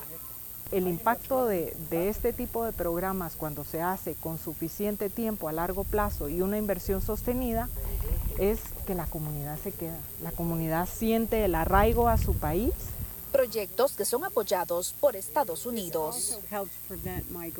Y este tipo de proyectos también previenen la migración, porque las personas realmente no desean irse, sino que se van por cuestiones de necesidad. Pero estos proyectos lo que hacen es que las personas se pueden empoderar de sus comunidades, estar con, sus con sus hijos, alimentar a sus familias y tener una, una vida feliz. Honduras figura como el segundo país con mayor índice de migración irregular hacia Estados Unidos y los migrantes provienen de al menos 70 municipios de esta nación centroamericana. Eugenia Sagastume, Voz de América, La Paz, Honduras. Escucharon vía satélite desde Washington el reportaje internacional. Noticiero Omega Estéreo. Desde hace 60 años, Industrias Correagua trabaja para este país porque cree en Panamá y su crecimiento haciendo los techos que te protegen de la lluvia, haciendo que el edificio donde trabajas sea más fuerte y duradero y que la escuela donde estudian tus hijos sea tan sólida como su futuro. Dentro de miles de edificios, casas y estructuras de este país, corre algo tan fuerte como el orgullo panameño. Industrias Correagua, 60 años siendo el acero que hace fuerte a Panamá. Todos los miércoles damos un vistazo al pasado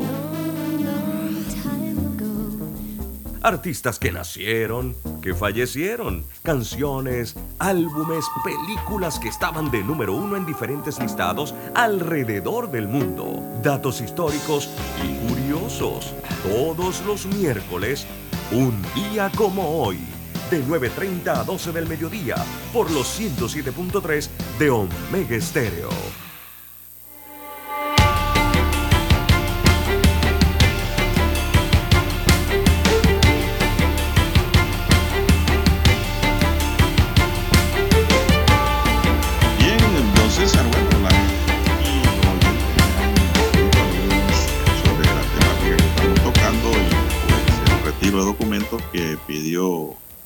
Presidente, Ricardo Martinelli dice, bueno, lo que hizo el presidente es ilógico. Buen día a la mesa, dice aquí el 4098, en cuanto a la postulación que intentó hacer por vía paralela independiente.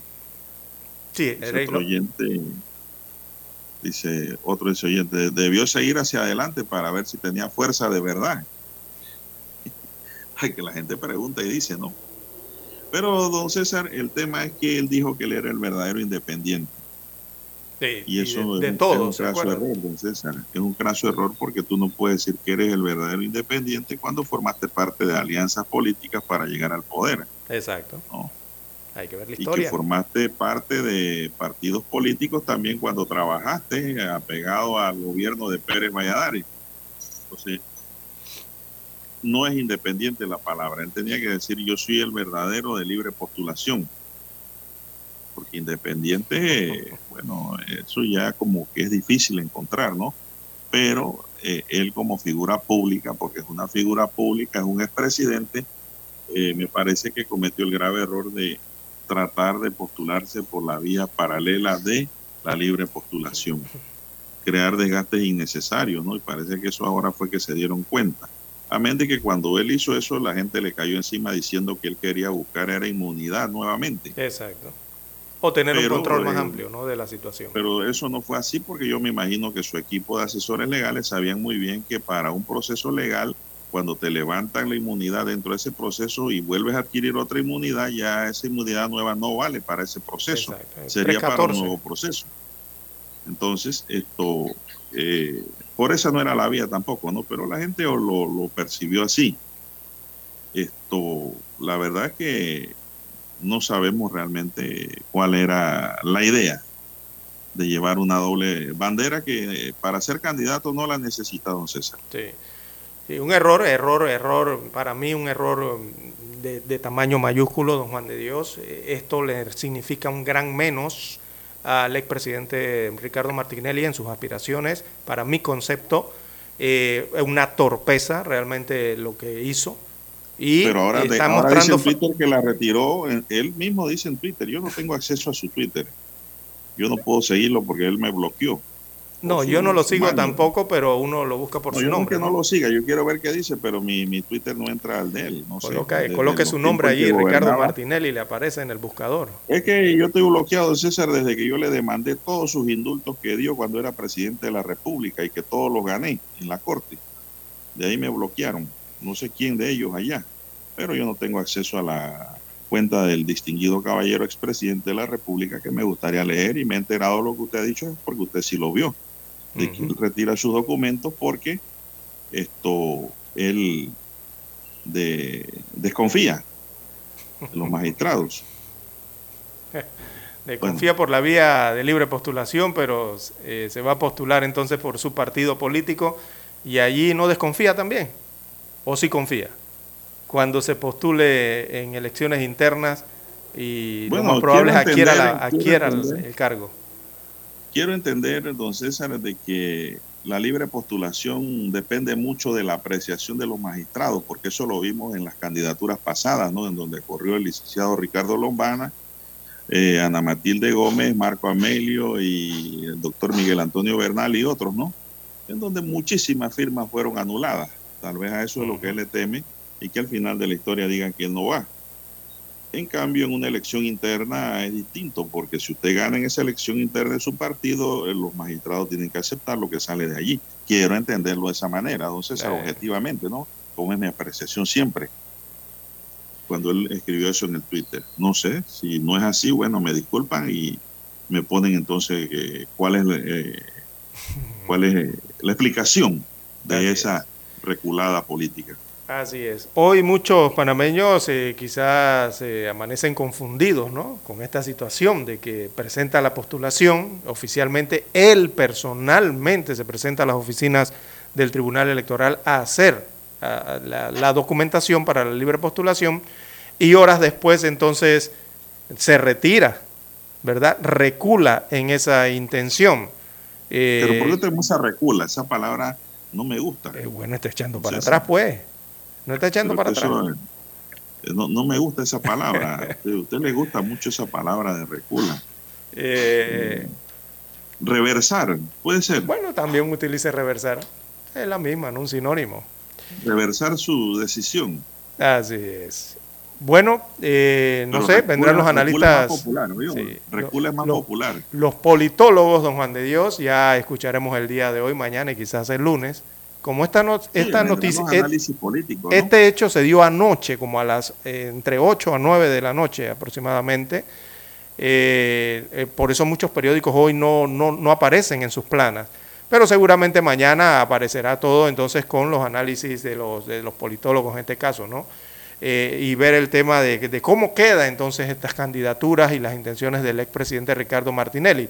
Porque evidentemente, como usted también lo ha señalado, esto es un error, es un error político, No, yo, evidentemente. no, yo no le he señalado que es un error, don César. No ponga palabras. Bueno, en entonces yo sí lo, se lo señalo. Eh, César Lara No, sí le dice que es un error lo que ha competido, Yo no he eh, que es un prácticamente error, una yo- torpeza. yo lo que he dicho que y- son decisiones de su equipo. Exactamente. Y con esto evidentemente muestra un grado de fragilidad eh, estas intenciones, don Juan de Dios. Esto de andar de, eh, de, eh, no sé, de- muestra hasta descontrol esta situación, don Juan de Dios. En, en su intención, o sea, en su carrera de llegar a la presidencia eh, de la República. bueno, ellos tendrán sus motivos y vendrán más análisis al respecto. No, y hay muchas cosas todavía. Estamos apenas, faltan dos años, César. De, sí, aquí claro. a dos años se sabrán y habrán ocurrido muchas cosas que pues definirán el panorama político de quiénes serán los candidatos a la presidencia de la República. Esto, eso es lo que realmente hay allí en el escenario.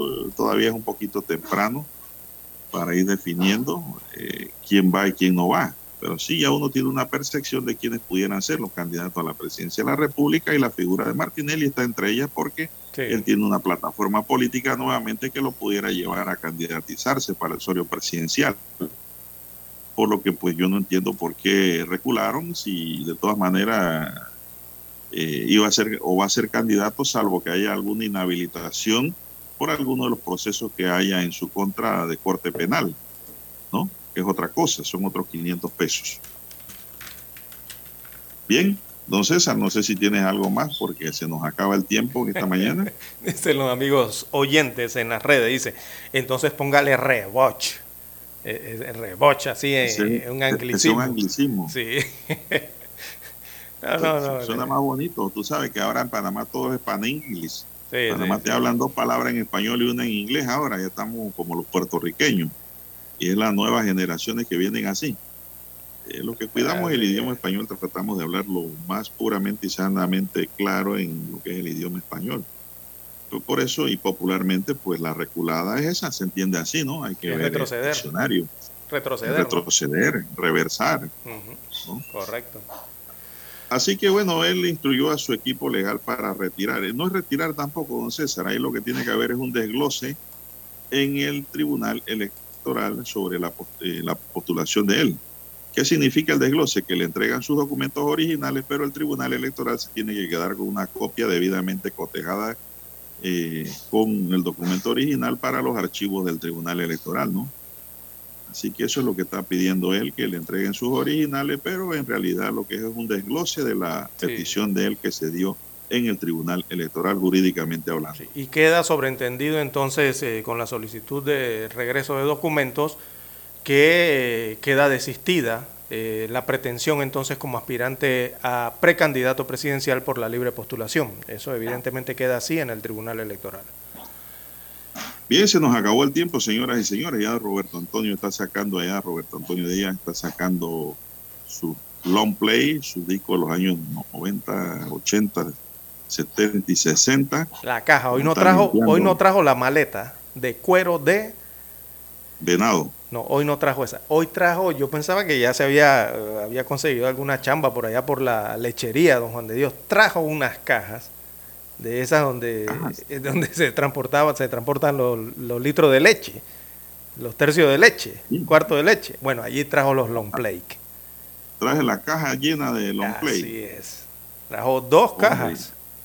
¿Cómo tienen los discos de Tamayo? de, la, disquera antigua de Panamá, la más antigua. Bueno, amigos y amigas, se nos acabó el tiempo. Prepárense a escuchar la buena música de Roberto Antonio Díaz, quien nos acompañó en el tablero de controles, mientras nosotros nos retiramos ya para regresar el próximo lunes, Dios mediante, y tuvimos el agrado de acompañarle pues en esta mañana. César Lara. Y Juan de Dios Hernández Sanur, gracias por escucharnos, gracias por acompañarnos, amigos y amigas. Que todos tengan un excelente fin de semana. Noticiero Omega Estéreo. Hasta aquí. Noticiero Omega Estéreo. Mm, ¿Será que si tomo por acá llego más rápido? Ay, la cita con la doctora es en 20 minutos. Tranquila, para eso está Salud a tu alcance de Sura. Te